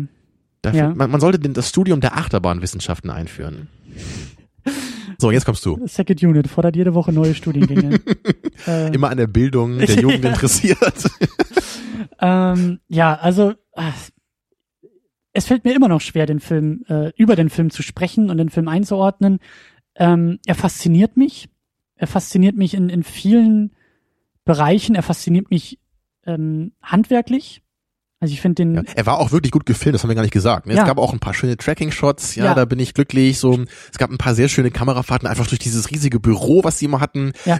So die Kamera geht so durch den Raum, alle möglichen Leute telefonieren, reden miteinander, da ist überall Hektik und da, da passiert jede Menge im Bild. Das fand ich auch sehr schön einfach. Und auch tolle Ideen, dass das, äh, ich, ich mag das, das ist mir jetzt so irgendwie aufgefallen. Ich, ich liebe es, wenn, wenn ähm, Charaktere in Filmen die vierte Wand direkt durchbrechen und mit uns reden. Ich, ich fand es total cool, wenn DiCaprio zu uns spricht und irgendwie uns als Zuschauer anerkennt und so ein bisschen. Ähm, ich glaube schon, dass es Belfort ist in dem Moment. Ja, ja, stimmt. In dem Moment ist es Belfort. Äh, aber ich, ich, ich, ich mag das einfach. Und, und ähm, das ist mir schon mal so aufgefallen. Das ähm, macht Kevin Spacey bei, ich weiß nicht, wie er da heißt, aber bei House of Cards macht er das auch so ein bisschen. Ich, das bringt so ein bisschen Würze auch mit rein, wenn, wenn manchmal auch so das Geschehen kommentiert wird durch die Charaktere zu uns direkt. Ich, ähm, ich fand es auch super da mit dem mit dem mit der Autofahrt am Ende so dieses äh, dieser unzuverlässige Erzähler. Wir wir sehen die Szene einmal und dann sehen wir sie nochmal, wie sie wirklich passiert ist, nämlich dass sich das Auto mhm. komplett irgendwie zerlegt hat. Ja, der Perspektivenwechsel, ne? Genau und und also solche Sachen, so so auch Kleinigkeiten in der Inszenierung im Handwerk, ähm, großartig und und man merkt auch Scorsese, der hat wirklich Ahnung von dem, was er da macht. Ähm, aber der Film lässt mich immer noch mit, mit ein paar Fragezeichen zurück und das finde ich aber sehr charmant und sehr interessant. Ich hoffe, dass ich ihn irgendwann so in ein paar Jahren auch wirklich nochmal guck. Also ja, ich denke auch, so dass Ding, ich den nochmal gucken werde. Also da habe ich genug Lust zu. Das ist jetzt nicht ein Film, wo ich jetzt super euphorisch bin, weil ich den so geil finde, so, aber ich fand den ja. halt wirklich super und auch mehr als solide. Und ich habe auch echt Bock, den irgendwann nochmal zu gucken, wenn er ein bisschen gesackt ist. Ja, das und ist so ein ich, Film. Ich, ich, muss auch sagen, ähm, mir, mir hat DiCaprio hier auch besser gefallen als sonst. Ähm, also gerade in Inception, da hat er eher so eine Rolle, wo er recht ruhig ist, ne, und noch ein bisschen gesetzter.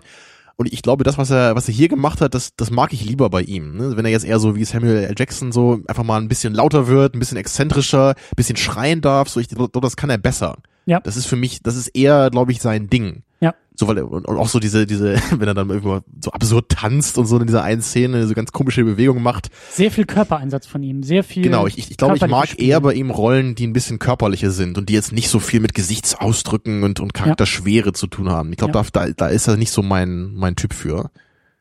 Guter Punkt und da kommen wir ja gleich auch noch mal, auch noch mal hin. Also, ähm, ja, wie gesagt, ich finde, ich finde, Wolf of Wall Street ist so ein Film, der, der, der, das ist mein Eindruck, ich kann ihn nicht bei der ersten Sichtung fassen. Er lädt mich ein, mich weiterhin mit dem Film auseinanderzusetzen und, und auch zu gucken, wie gehe ich in fünf Jahren, was bringe ich in fünf Jahren oder was sehe ich in fünf Jahren in einem Film, was ich jetzt nicht gesehen habe, aufgrund meiner eigenen Lebenserfahrung. Das ist, glaube ich, so ein, so ein Ding. Aber ich glaube, ganz so deep würde ich es nicht sagen, aber ähm, naja, ich weiß nicht. Man, man kann auf jeden Fall, glaube ich, einfach bei einmaligem Ansehen sehr viel Spaß haben, einfach indem man ja. so sich drauf einlässt, einfach lacht. Ja. Und, aber man kann wahrscheinlich auch noch genug irgendwie später entdecken, dass der Film sich auch öfter äh, lohnt zum Anschauen. Ja, auf jeden Fall. Puh, tief durchatmen, denn wir wollen jetzt noch ein wenig über ähm, auch schwer zu umschreiben, aber wir wollen so ein bisschen Reboots von Karrieren vielleicht? Kann man das so nennen? Ja, ich hätte es eher so Umbrüche in Karrieren genannt. Kann man auch sagen. Also ja. uns ist einfach aufgefallen in dem Film, äh, nach den ersten paar Minuten Matthew McConaughey ist dabei, der großartig spielt. Ja, mit dem ich mich sehr schlecht auskenne, ne, aber er hat ja, glaube ich, früher eher so Rollen gemacht, für die man ihn nicht so ernst genommen hat. Ne? Ich habe ihn, ich habe ihn auch erst seit kurzem auf dem Radar, weil er jetzt wieder anscheinend äh, oder oder überhaupt so so so gut auf einmal ist. Was hat er denn früher gemacht? Weißt du das? Ich weiß es nicht genau, aber ich ich ich, ich krieg das nur aus, aus so einer indirekten Perspektive mit. Ich habe so, so ein paar Artikel überflogen, die halt irgendwie auch äh, darum gingen, dass eben er wohl auch als als Mensch, als Typ irgendwann auch gesagt hat, so ich will ich will meine Karriere voranbringen. Ich habe keinen Bock mehr hier irgendwie der der Schöling zu sein, der in jeder romantischen Komödie irgendwie äh, äh, sie kriegt oder doch nicht kriegt oder so. Ich will ich will was ich will was ordentliches. Ich will was was bewegendes spielen auch. Und jetzt hat er ja vor kurzem da den Oscar gekriegt, nicht für die Rolle, aber für einen anderen Film und und so habe ich ihn jetzt in den letzten Jahren und Monaten wahrgenommen, dass er immer mehr mit positiver Kritik überhäuft wurde und dann immer mehr diese Narration aufkam, ja, früher hat er nur Mist gemacht, also äh, in Kritikerkreisen, in Kritikeraugen nur Mist gemacht. Also er hat einfach nur irgendwelche Rollen gespielt, um Geld nach Hause zu bringen. Und jetzt ist er vielleicht irgendwie eher der Künstler oder mit Anspruch an seine Rollen. Und dann haben wir jemanden wie DiCaprio in einem Film, den ich zum Beispiel früher auch nur als Schönling durch Titanic und den ganzen Quatsch wahrgenommen habe, der aber mittlerweile auch hat er nicht früher auch in so einer, so einer Fernsehserie irgendwie mitgespielt vorher noch? Ich, ich glaube auch, ja. Aber er hat ja, weißt du, so, hat er nicht irgendwie auch bei also Romeo und Julia mitgespielt dann und, und, und, und, also vielleicht geht's auch gar nicht so sehr um, um, um, um die Leute selbst, sondern auch nur um die Außenwahrnehmung. Und ich habe ihn früher wirklich nur so als, als Teenie-Schwarm wahrgenommen. Genau, so ein bisschen der, der Schönling, ne, der Mädchenschwarm, irgendwie sowas. Genau. So, so wie bei Heath Ledger ja auch so, ne, genau. beim, beim Joker, so, wo wir auch alle dachten, ah, das kann ja nicht funktionieren. Ja. Ne, so, solche Sachen, das ist ja immer interessant, wenn das dann eben irgendwie doch funktioniert. Jonah Hill. Ja. Vorher irgendwie der pubertierende, dicke, lustige in jeder Komödie, der auf einmal richtig gut spielt hier. Ja, und man kann ihn ja absolut ernst nehmen. Ich meine, gut, er hat jetzt ja. nicht eine todernste Rolle gehabt, so das, das ja nicht, aber es ist trotzdem irgendwie eine stilvolle Rolle, finde ich, also in, in gewisser Weise. Ne? Es ist nicht einfach nur irgendwelche Fart-Jokes oder so, das ja, ist, es ist. Das ist halt wie bei Musikern, die irgendwie in einer Boyband singen und irgendwie nur gut aussehen und sich ein bisschen bewegen müssen und alle finden sie toll und dann treten sie aus der Boyband aus und auf einmal machen sie selber Musik und du merkst, krass, die können ja richtig, die, das sind ja Musiker. Das ist kein Produkt. Meinst du jetzt Robbie Williams oder wen meinst du? Äh, zum Beispiel. Oder war nicht, wann, gut, ich bin. Ich kenne mich da nicht so gut aus. Das ist eher so dein Metier, glaube ich, Boybands und so. Ja, definitiv. Aber das Prinzip dahinter einfach von diesem, ja, das, das Prinzip ist ja das gleiche. Ne? Und ich denke mal schon, genau. dass Robbie Williams jetzt irgendwie eine andere äh, Reputation hat als früher in seiner Boyband-Zeit. Genau. Und, und äh, oder Michael Jackson. Jackson 5 irgendwie nur so als, als Gruppenmitglied. Gut, er war ja noch ein Kind, ne? Also. Ja, klar, aber so das, das, das, das Prinzip. Und, und, also das ist, ist uns bei dieser Sichtung so ein bisschen aufgefallen, diese, diese, ähm, einfach die Beobachtung, wie sich die Karriere von Schauspielern ich meine, so, wandeln kann. So Robert Downey Jr. ist ja vielleicht auch ein Beispiel, ne? Der ja auch Zum irgendwann Beispiel. so diesen, diesen krassen Alkoholabsturz hatte, auch keine Rollen mehr so richtig hatte. Und ich, ich weiß gar nicht, wann das dann wieder so losging bei ihm. Also Kiss Kiss Bang Bang ist ja, glaube ich, auch schon wieder danach, ne? Oder so, als er, als er langsam wieder zurückkam, oder? In den, in den, in den frühen 2000ern, ich glaube so 2002, 2003 ging es so langsam wieder los bei ihm. Genau, das müsste so Kiss Kiss Bang Bang Zeit sein, dann so ein ja. bisschen danach. Ja, und dann ja eben mit den Iron Man Filmen, da war er dann auch finanziell plötzlich so wieder die Nummer eins in Hollywood, ne? Das, ja das ist ja schon, schon irre. Ne? Dir ist Mickey Rourke noch eingefallen? Genau, mit Mickey Rourke finde ich auch ein sehr interessantes Beispiel in seiner Karriere. Also er hat ja früher auch, auch wirklich gute Filme gemacht, so Angel Heart zum Beispiel, das ist ja ein ganz, ganz toller Noir-Film. Und äh, dann irgendwann hat er ja sich ja dann eher auf seine Boxkarriere konzentriert, die er, glaube ich, auch schon immer ähm, so, so neben dem Schauspiel noch irgendwie laufen hatte. Und wir wissen ja alle, wie er jetzt heute aussieht. Ne? Und im Vergleich zu früher, also früher war er auch echt so ein super gut aussehender Typ. Und dann hat er sich aufs Boxen konzentriert, hat irgendwie sein Gesicht sich ordentlich zermatschen lassen, ne? hat dann auch keine richtigen Rollen mehr bekommen. Und, und dann gab's halt eben so Sachen wie, wie ähm, Sin City, ne? So da hat er dann eben auch mit seinem kaputten Äußeren gearbeitet dann erstmal ja. wieder. Also ich meine, er hat ja, glaube ich, auch immer noch Filme gemacht, aber das waren halt eher so Sachen, die jetzt nicht so wichtig waren oder so kleinere Dinge. Aber Sin City war, da war er dann wieder so richtig groß und dann ja jetzt eben auch dann noch später eben The Wrestler. Und das war ja wirklich dann auch für viele so ein Ding, wo sie gedacht hätten, so, wow, Mickey Rourke, ne, kommt zurück. Und ähm, er tut eben nicht so, als wäre nichts gewesen, sondern ja. diese, diese Besetzung als diesen Wrestler ist ja eben auch total bezeichnend für seine Biografie. Ne, so, gut, er war jetzt kein Wrestler, aber er war, äh, ich glaube, MMA-Boxer oder irgendwie sowas. Und ähm, ich meine, es ist ja total irre, dass er dann eben auch so ein bisschen so selber auf sein Leben irgendwie zurückguckt, so diesen, diesen Beigeschmack hat der Wrestler irgendwie auch. Ne? Also ich, ich weiß jetzt nicht, wie, wie sehr das jetzt irgendwie sich auf seine Biografie auch bezieht, aber es ist sicherlich kein Zufall, dass er diese Rolle eben hat, als dieser ältere, kaputte Typ. Ja. Und das wird ihm selber auch klar sein, warum er wahrscheinlich für diese Rolle im Gespräch war. Ne? Also das finde ich interessant so und das finde find ich auch toll, wenn wenn Schauspieler sich eben auch trauen, dann so aktiv damit umzugehen und nicht einfach nur so tun, so hier wäre nichts gewesen oder immer nur versuchen an den alten Glanz anzuknüpfen, sondern sich aktiv damit auseinandersetzen. Und da fängt mir jetzt auch noch zum Beispiel dieser JCVD ein. Der ist mir auch eingefallen. Ne, ja. Den haben wir auch mal geschaut hier. Jean-Claude Van Damme macht einen Film über seine Karriere, arbeitet so diese Probleme auf, ne, die uns als äh, Zuschauer überhaupt nicht bewusst sind. Wir kennen ihn halt aus irgendwelchen B-Action-Filmen, wenn überhaupt. Und wir wissen einfach gar nicht so, was das halt für ihn heißt. Ne? So, er ist immer irgendwie so der, der kleinere Action-Star, der nie so die ganz großen Filme machen darf. Er kommt ja. irgendwie so über die Runden. Und ich, ich finde das mutig, so da offen mit umzugehen. Der Film war jetzt nicht perfekt da von ihm, aber ich fand das, also die Idee war toll, so, und das finde ich respektabel. Und genau, in dem Beispiel hätte es vielleicht ein, ein Umbruch auch in der ganzen Karriere sein können. Ist wahrscheinlich nicht viel draus geworden, aber man hat auf einmal das Potenzial gesehen, was vielleicht schon immer da war, aber erst im richtigen Moment oder durch die richtige Besetzung, im richtigen Film, im richtigen Umfeld äh, zur Geltung kommen kann. Ja. Und das finde ich halt auch so super interessant, dass es irgendwie auch oftmals von diesen Rahmenbedingungen irgendwie auch abhängig ist für Schauspieler. Wenn du auf einmal diese eine Rolle bekommst, die gar nicht zu deinem normalen Typen oder zu deinem bisherigen Typen passt und du dann eben dieser Anforderung gerecht wirst, ähm, und alle überzeugen kannst von dem, was, was du eigentlich mhm. auch kannst oder schon immer konntest, aber vielleicht noch nie durftest. Das finde ich halt. Ja, halt und das ist ja leider auch die Ausnahme in Hollywood. Also wir kennen ja das den anderen Fall immer ganz oft, ne, dass eben Leute einfach nur kaputt gehen. So, was ist Eddie Murphy oder so, ne? Dann haben wir auch mal bei ja. Beverly Hills Cop geguckt, da meinst du ja auch so früher einer deiner absoluten Lieblinge, ne, aber irgendwann macht er einfach nur Filme, die, die sind nicht mehr charmant lustig, sondern einfach nur dumm und lustig. Und das will einfach keiner mehr sehen. Das ja. floppt total, ne, sowas, weil das ist halt wieder dieses typische, ich will krampfhaft an meinen alten, alten Erfolg anknüpfen und ich so, hey Leute, ihr findet mich doch witzig so, ne? Und ich, ich versuche jetzt immer und immer wieder und dann eben noch abgedrehter. Was mir auch gerade einfällt, äh, äh, nicht Robbie Williams, sondern Robin Williams der hm, Schauspieler, ja, ja, der ja, ja, auch früher der große Kinderstar, also so habe ich ihn wahrgenommen, Mrs. Doubtfire also und Jumanji. Kinderstar im Sinne für Kinder, nicht als Kind. Na, Genau, äh, der der der der lustige Onkel, der der coole Onkel, den er irgendwie immer gespielt hat. Genau, er hat ja richtig viele Filme gemacht. Ne? Death to Smoochie haben wir geschaut, Insomnia haben wir geschaut, ne? dieser One-Hour-Foto ist auch noch zu nennen. Also er, er versucht ja richtig aktiv damit zu brechen. Er will jetzt echt so dann als dieser creepige Typ gecastet werden und nicht mehr als dieser nicht mehr als der lustige Psychologe in Good Will Hunting ne, oder wie gesagt oder ja. in Good Morning Vietnam, also nicht mehr solche exzentrischen lustigen Rollen, ja. ne, sondern er will wirklich jetzt er will creepy sein und das, das nehme ich ihm halt auch ab so. Also ich finde das funktioniert ich auch, auch. aber aber ich habe den Eindruck, dass aus dieser Schiene gar nicht so viel geworden ist, wie er sich erhofft hat. Er hat so seine Glanzmomente gehabt, aber also ich habe den Eindruck, dass seine Karriere dadurch nicht vorangetrieben wurde, nee, sondern ich, eher. Ich weiß auch gar nicht, ich habe jetzt eher das Gefühl, er macht jetzt irgendwie gar nicht mehr so was Richtiges. Ich habe ich hab irgendwie so ein, so ein Bild neulich von irgendeinem Film gesehen, ich weiß nicht, wie der heißt, aber ich glaube, also das Bild sah aus, als wäre das wieder so eine Robin Williams-Rolle.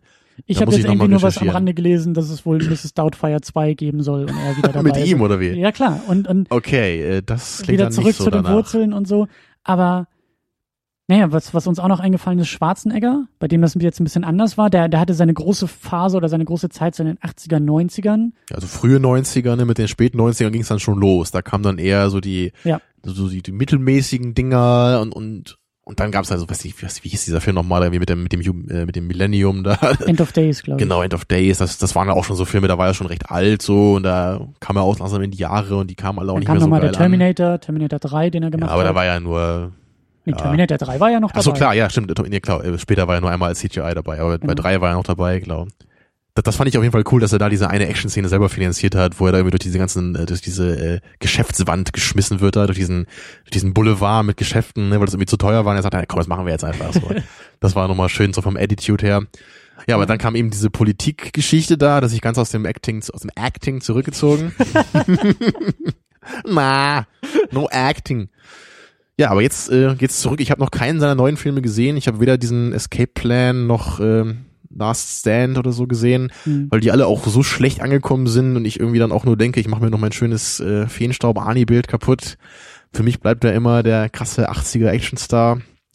Und äh, das ist ja echt interessant so, weil ich, ich meine, das ist ja echt ein Thema, wo ich jetzt wirklich genau dabei bin. Ne? Und ich, ich weiß auch selber nicht so richtig, wie man damit umgeht, so als Ani-Fan. Ne? So, ja. Will ich ihn jetzt noch sehen? Ich meine, er lebt ja noch und er macht Filme, so will ich da jetzt was sehen?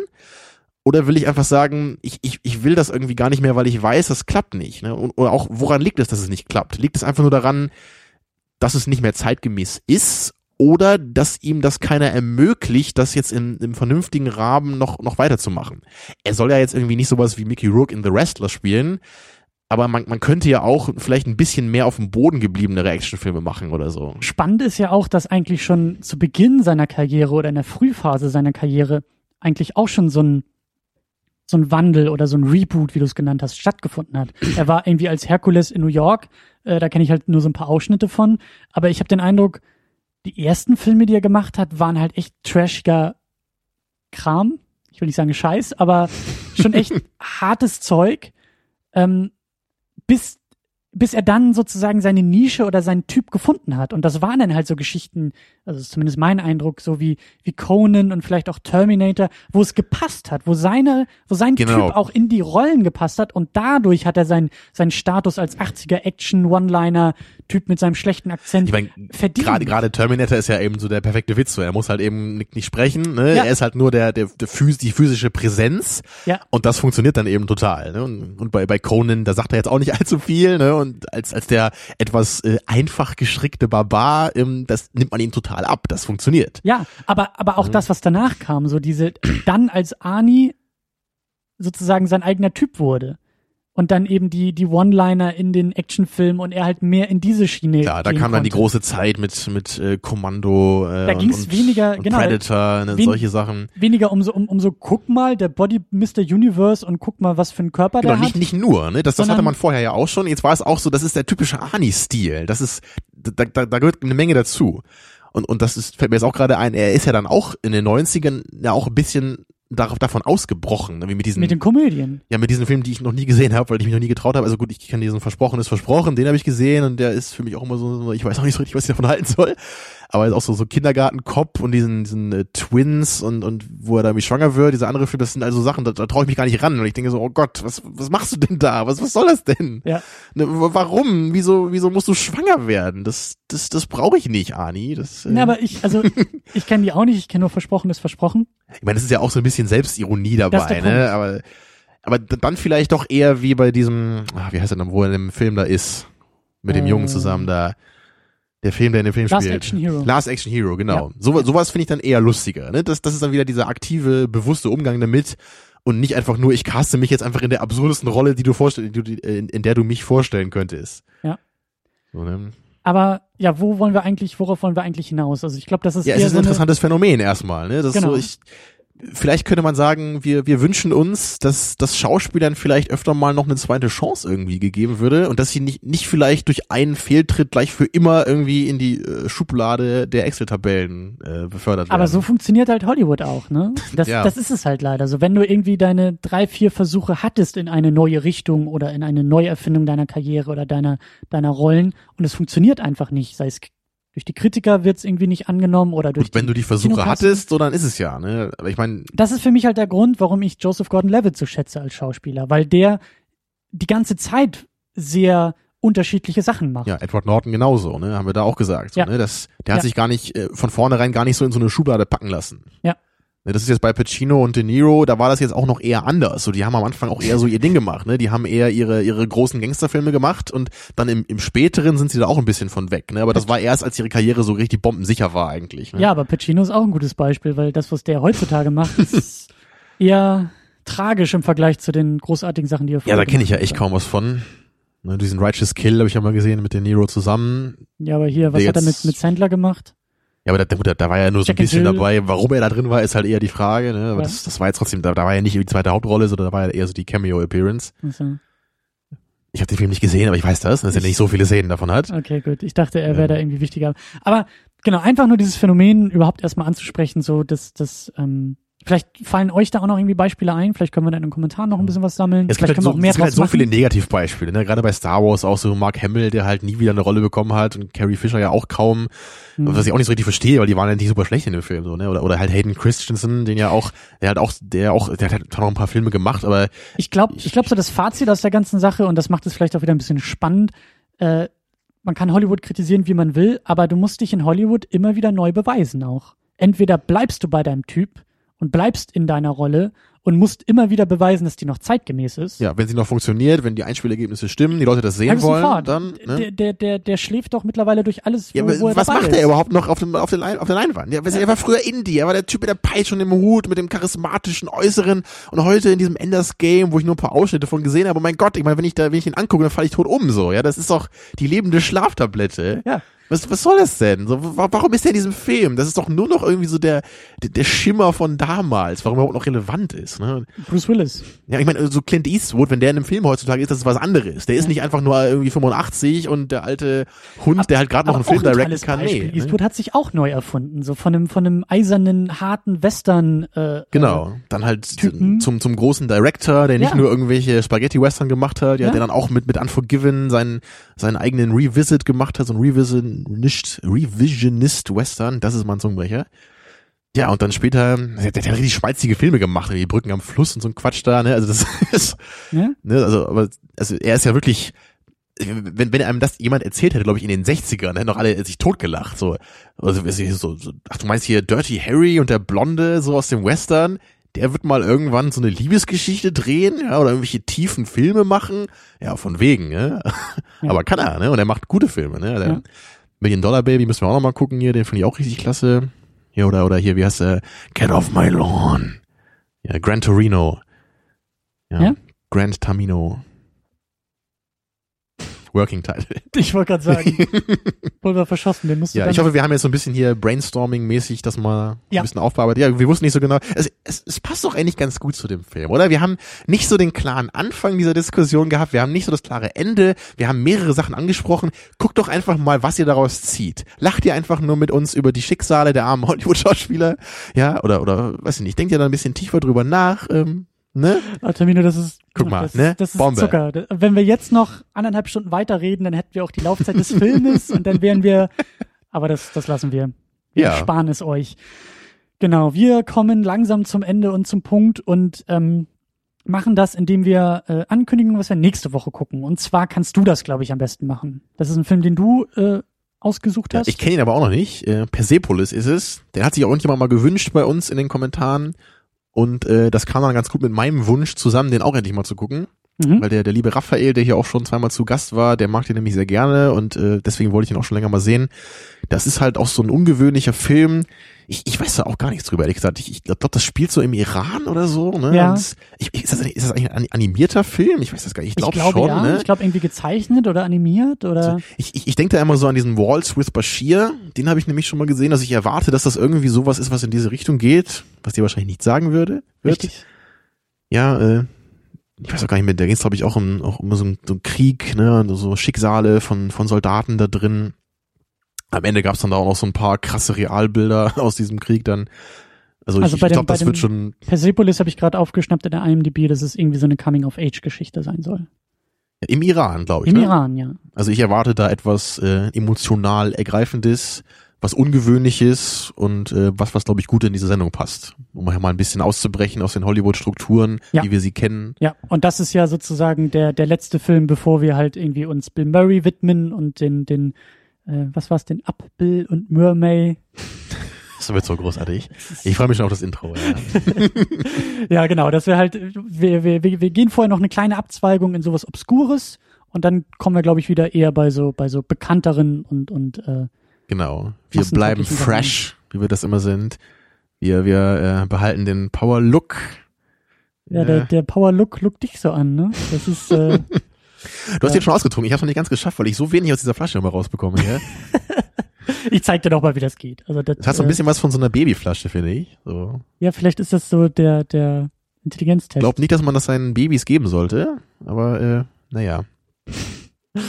ja, die, äh, du sollst es ja beim Autofahren trinken, steht da drauf. Ich habe aber keinen Führerschein, Christian. Und auch Meinst du das reicht? Meinst du das ersetzt einen Führerschein vielleicht? Definitiv, ja. Ich denke, wenn ich das beim, beim Führerschein. Wenn du jetzt Bus fährst, kannst du ja mit dem Busfahrer ich meine, Wenn fragen, ich jetzt Auto fahre, dann wird das so sein wie in dem Film. Ne? Ich denke dann so, wow, das hat super funktioniert. Ja, und dann so, oh, wie gut, dass es nicht mein Wagen war, ja, sondern der, nur den, den ich von meiner Freundin ausgeliehen habe. Der teure Ferrari, der weiße. Aber gut. War doch ein Lamborghini, oder? Auch, ja, keine Oder war es ein Ferrari? Ich dachte, es wäre ein Ferrari. Aber das will ich aber nochmal wissen. Na, scheiße. Das naja. darf man in den Kommentaren noch nachreichen. Aber wir müssen wirklich zum, zum, zum ja, Ende kommen. Aber wir haben uns so wieder verlabert hier, unglaublich. Ja, und äh, aber trotzdem, ähm, spannender Film, schöner Film und ich bin auch auf nächste Woche gespannt, ob das. Ja, ich auch. Und, und wie gesagt, macht mit der Episode, was ihr wollt. Äh, lacht drüber, zieht irgendwas raus. Wir, wir wissen es selber nicht. But don't hurt each other. Ja, kommt damit klar. ja, and don't hurt each other. Gute Nacht. Tschüss.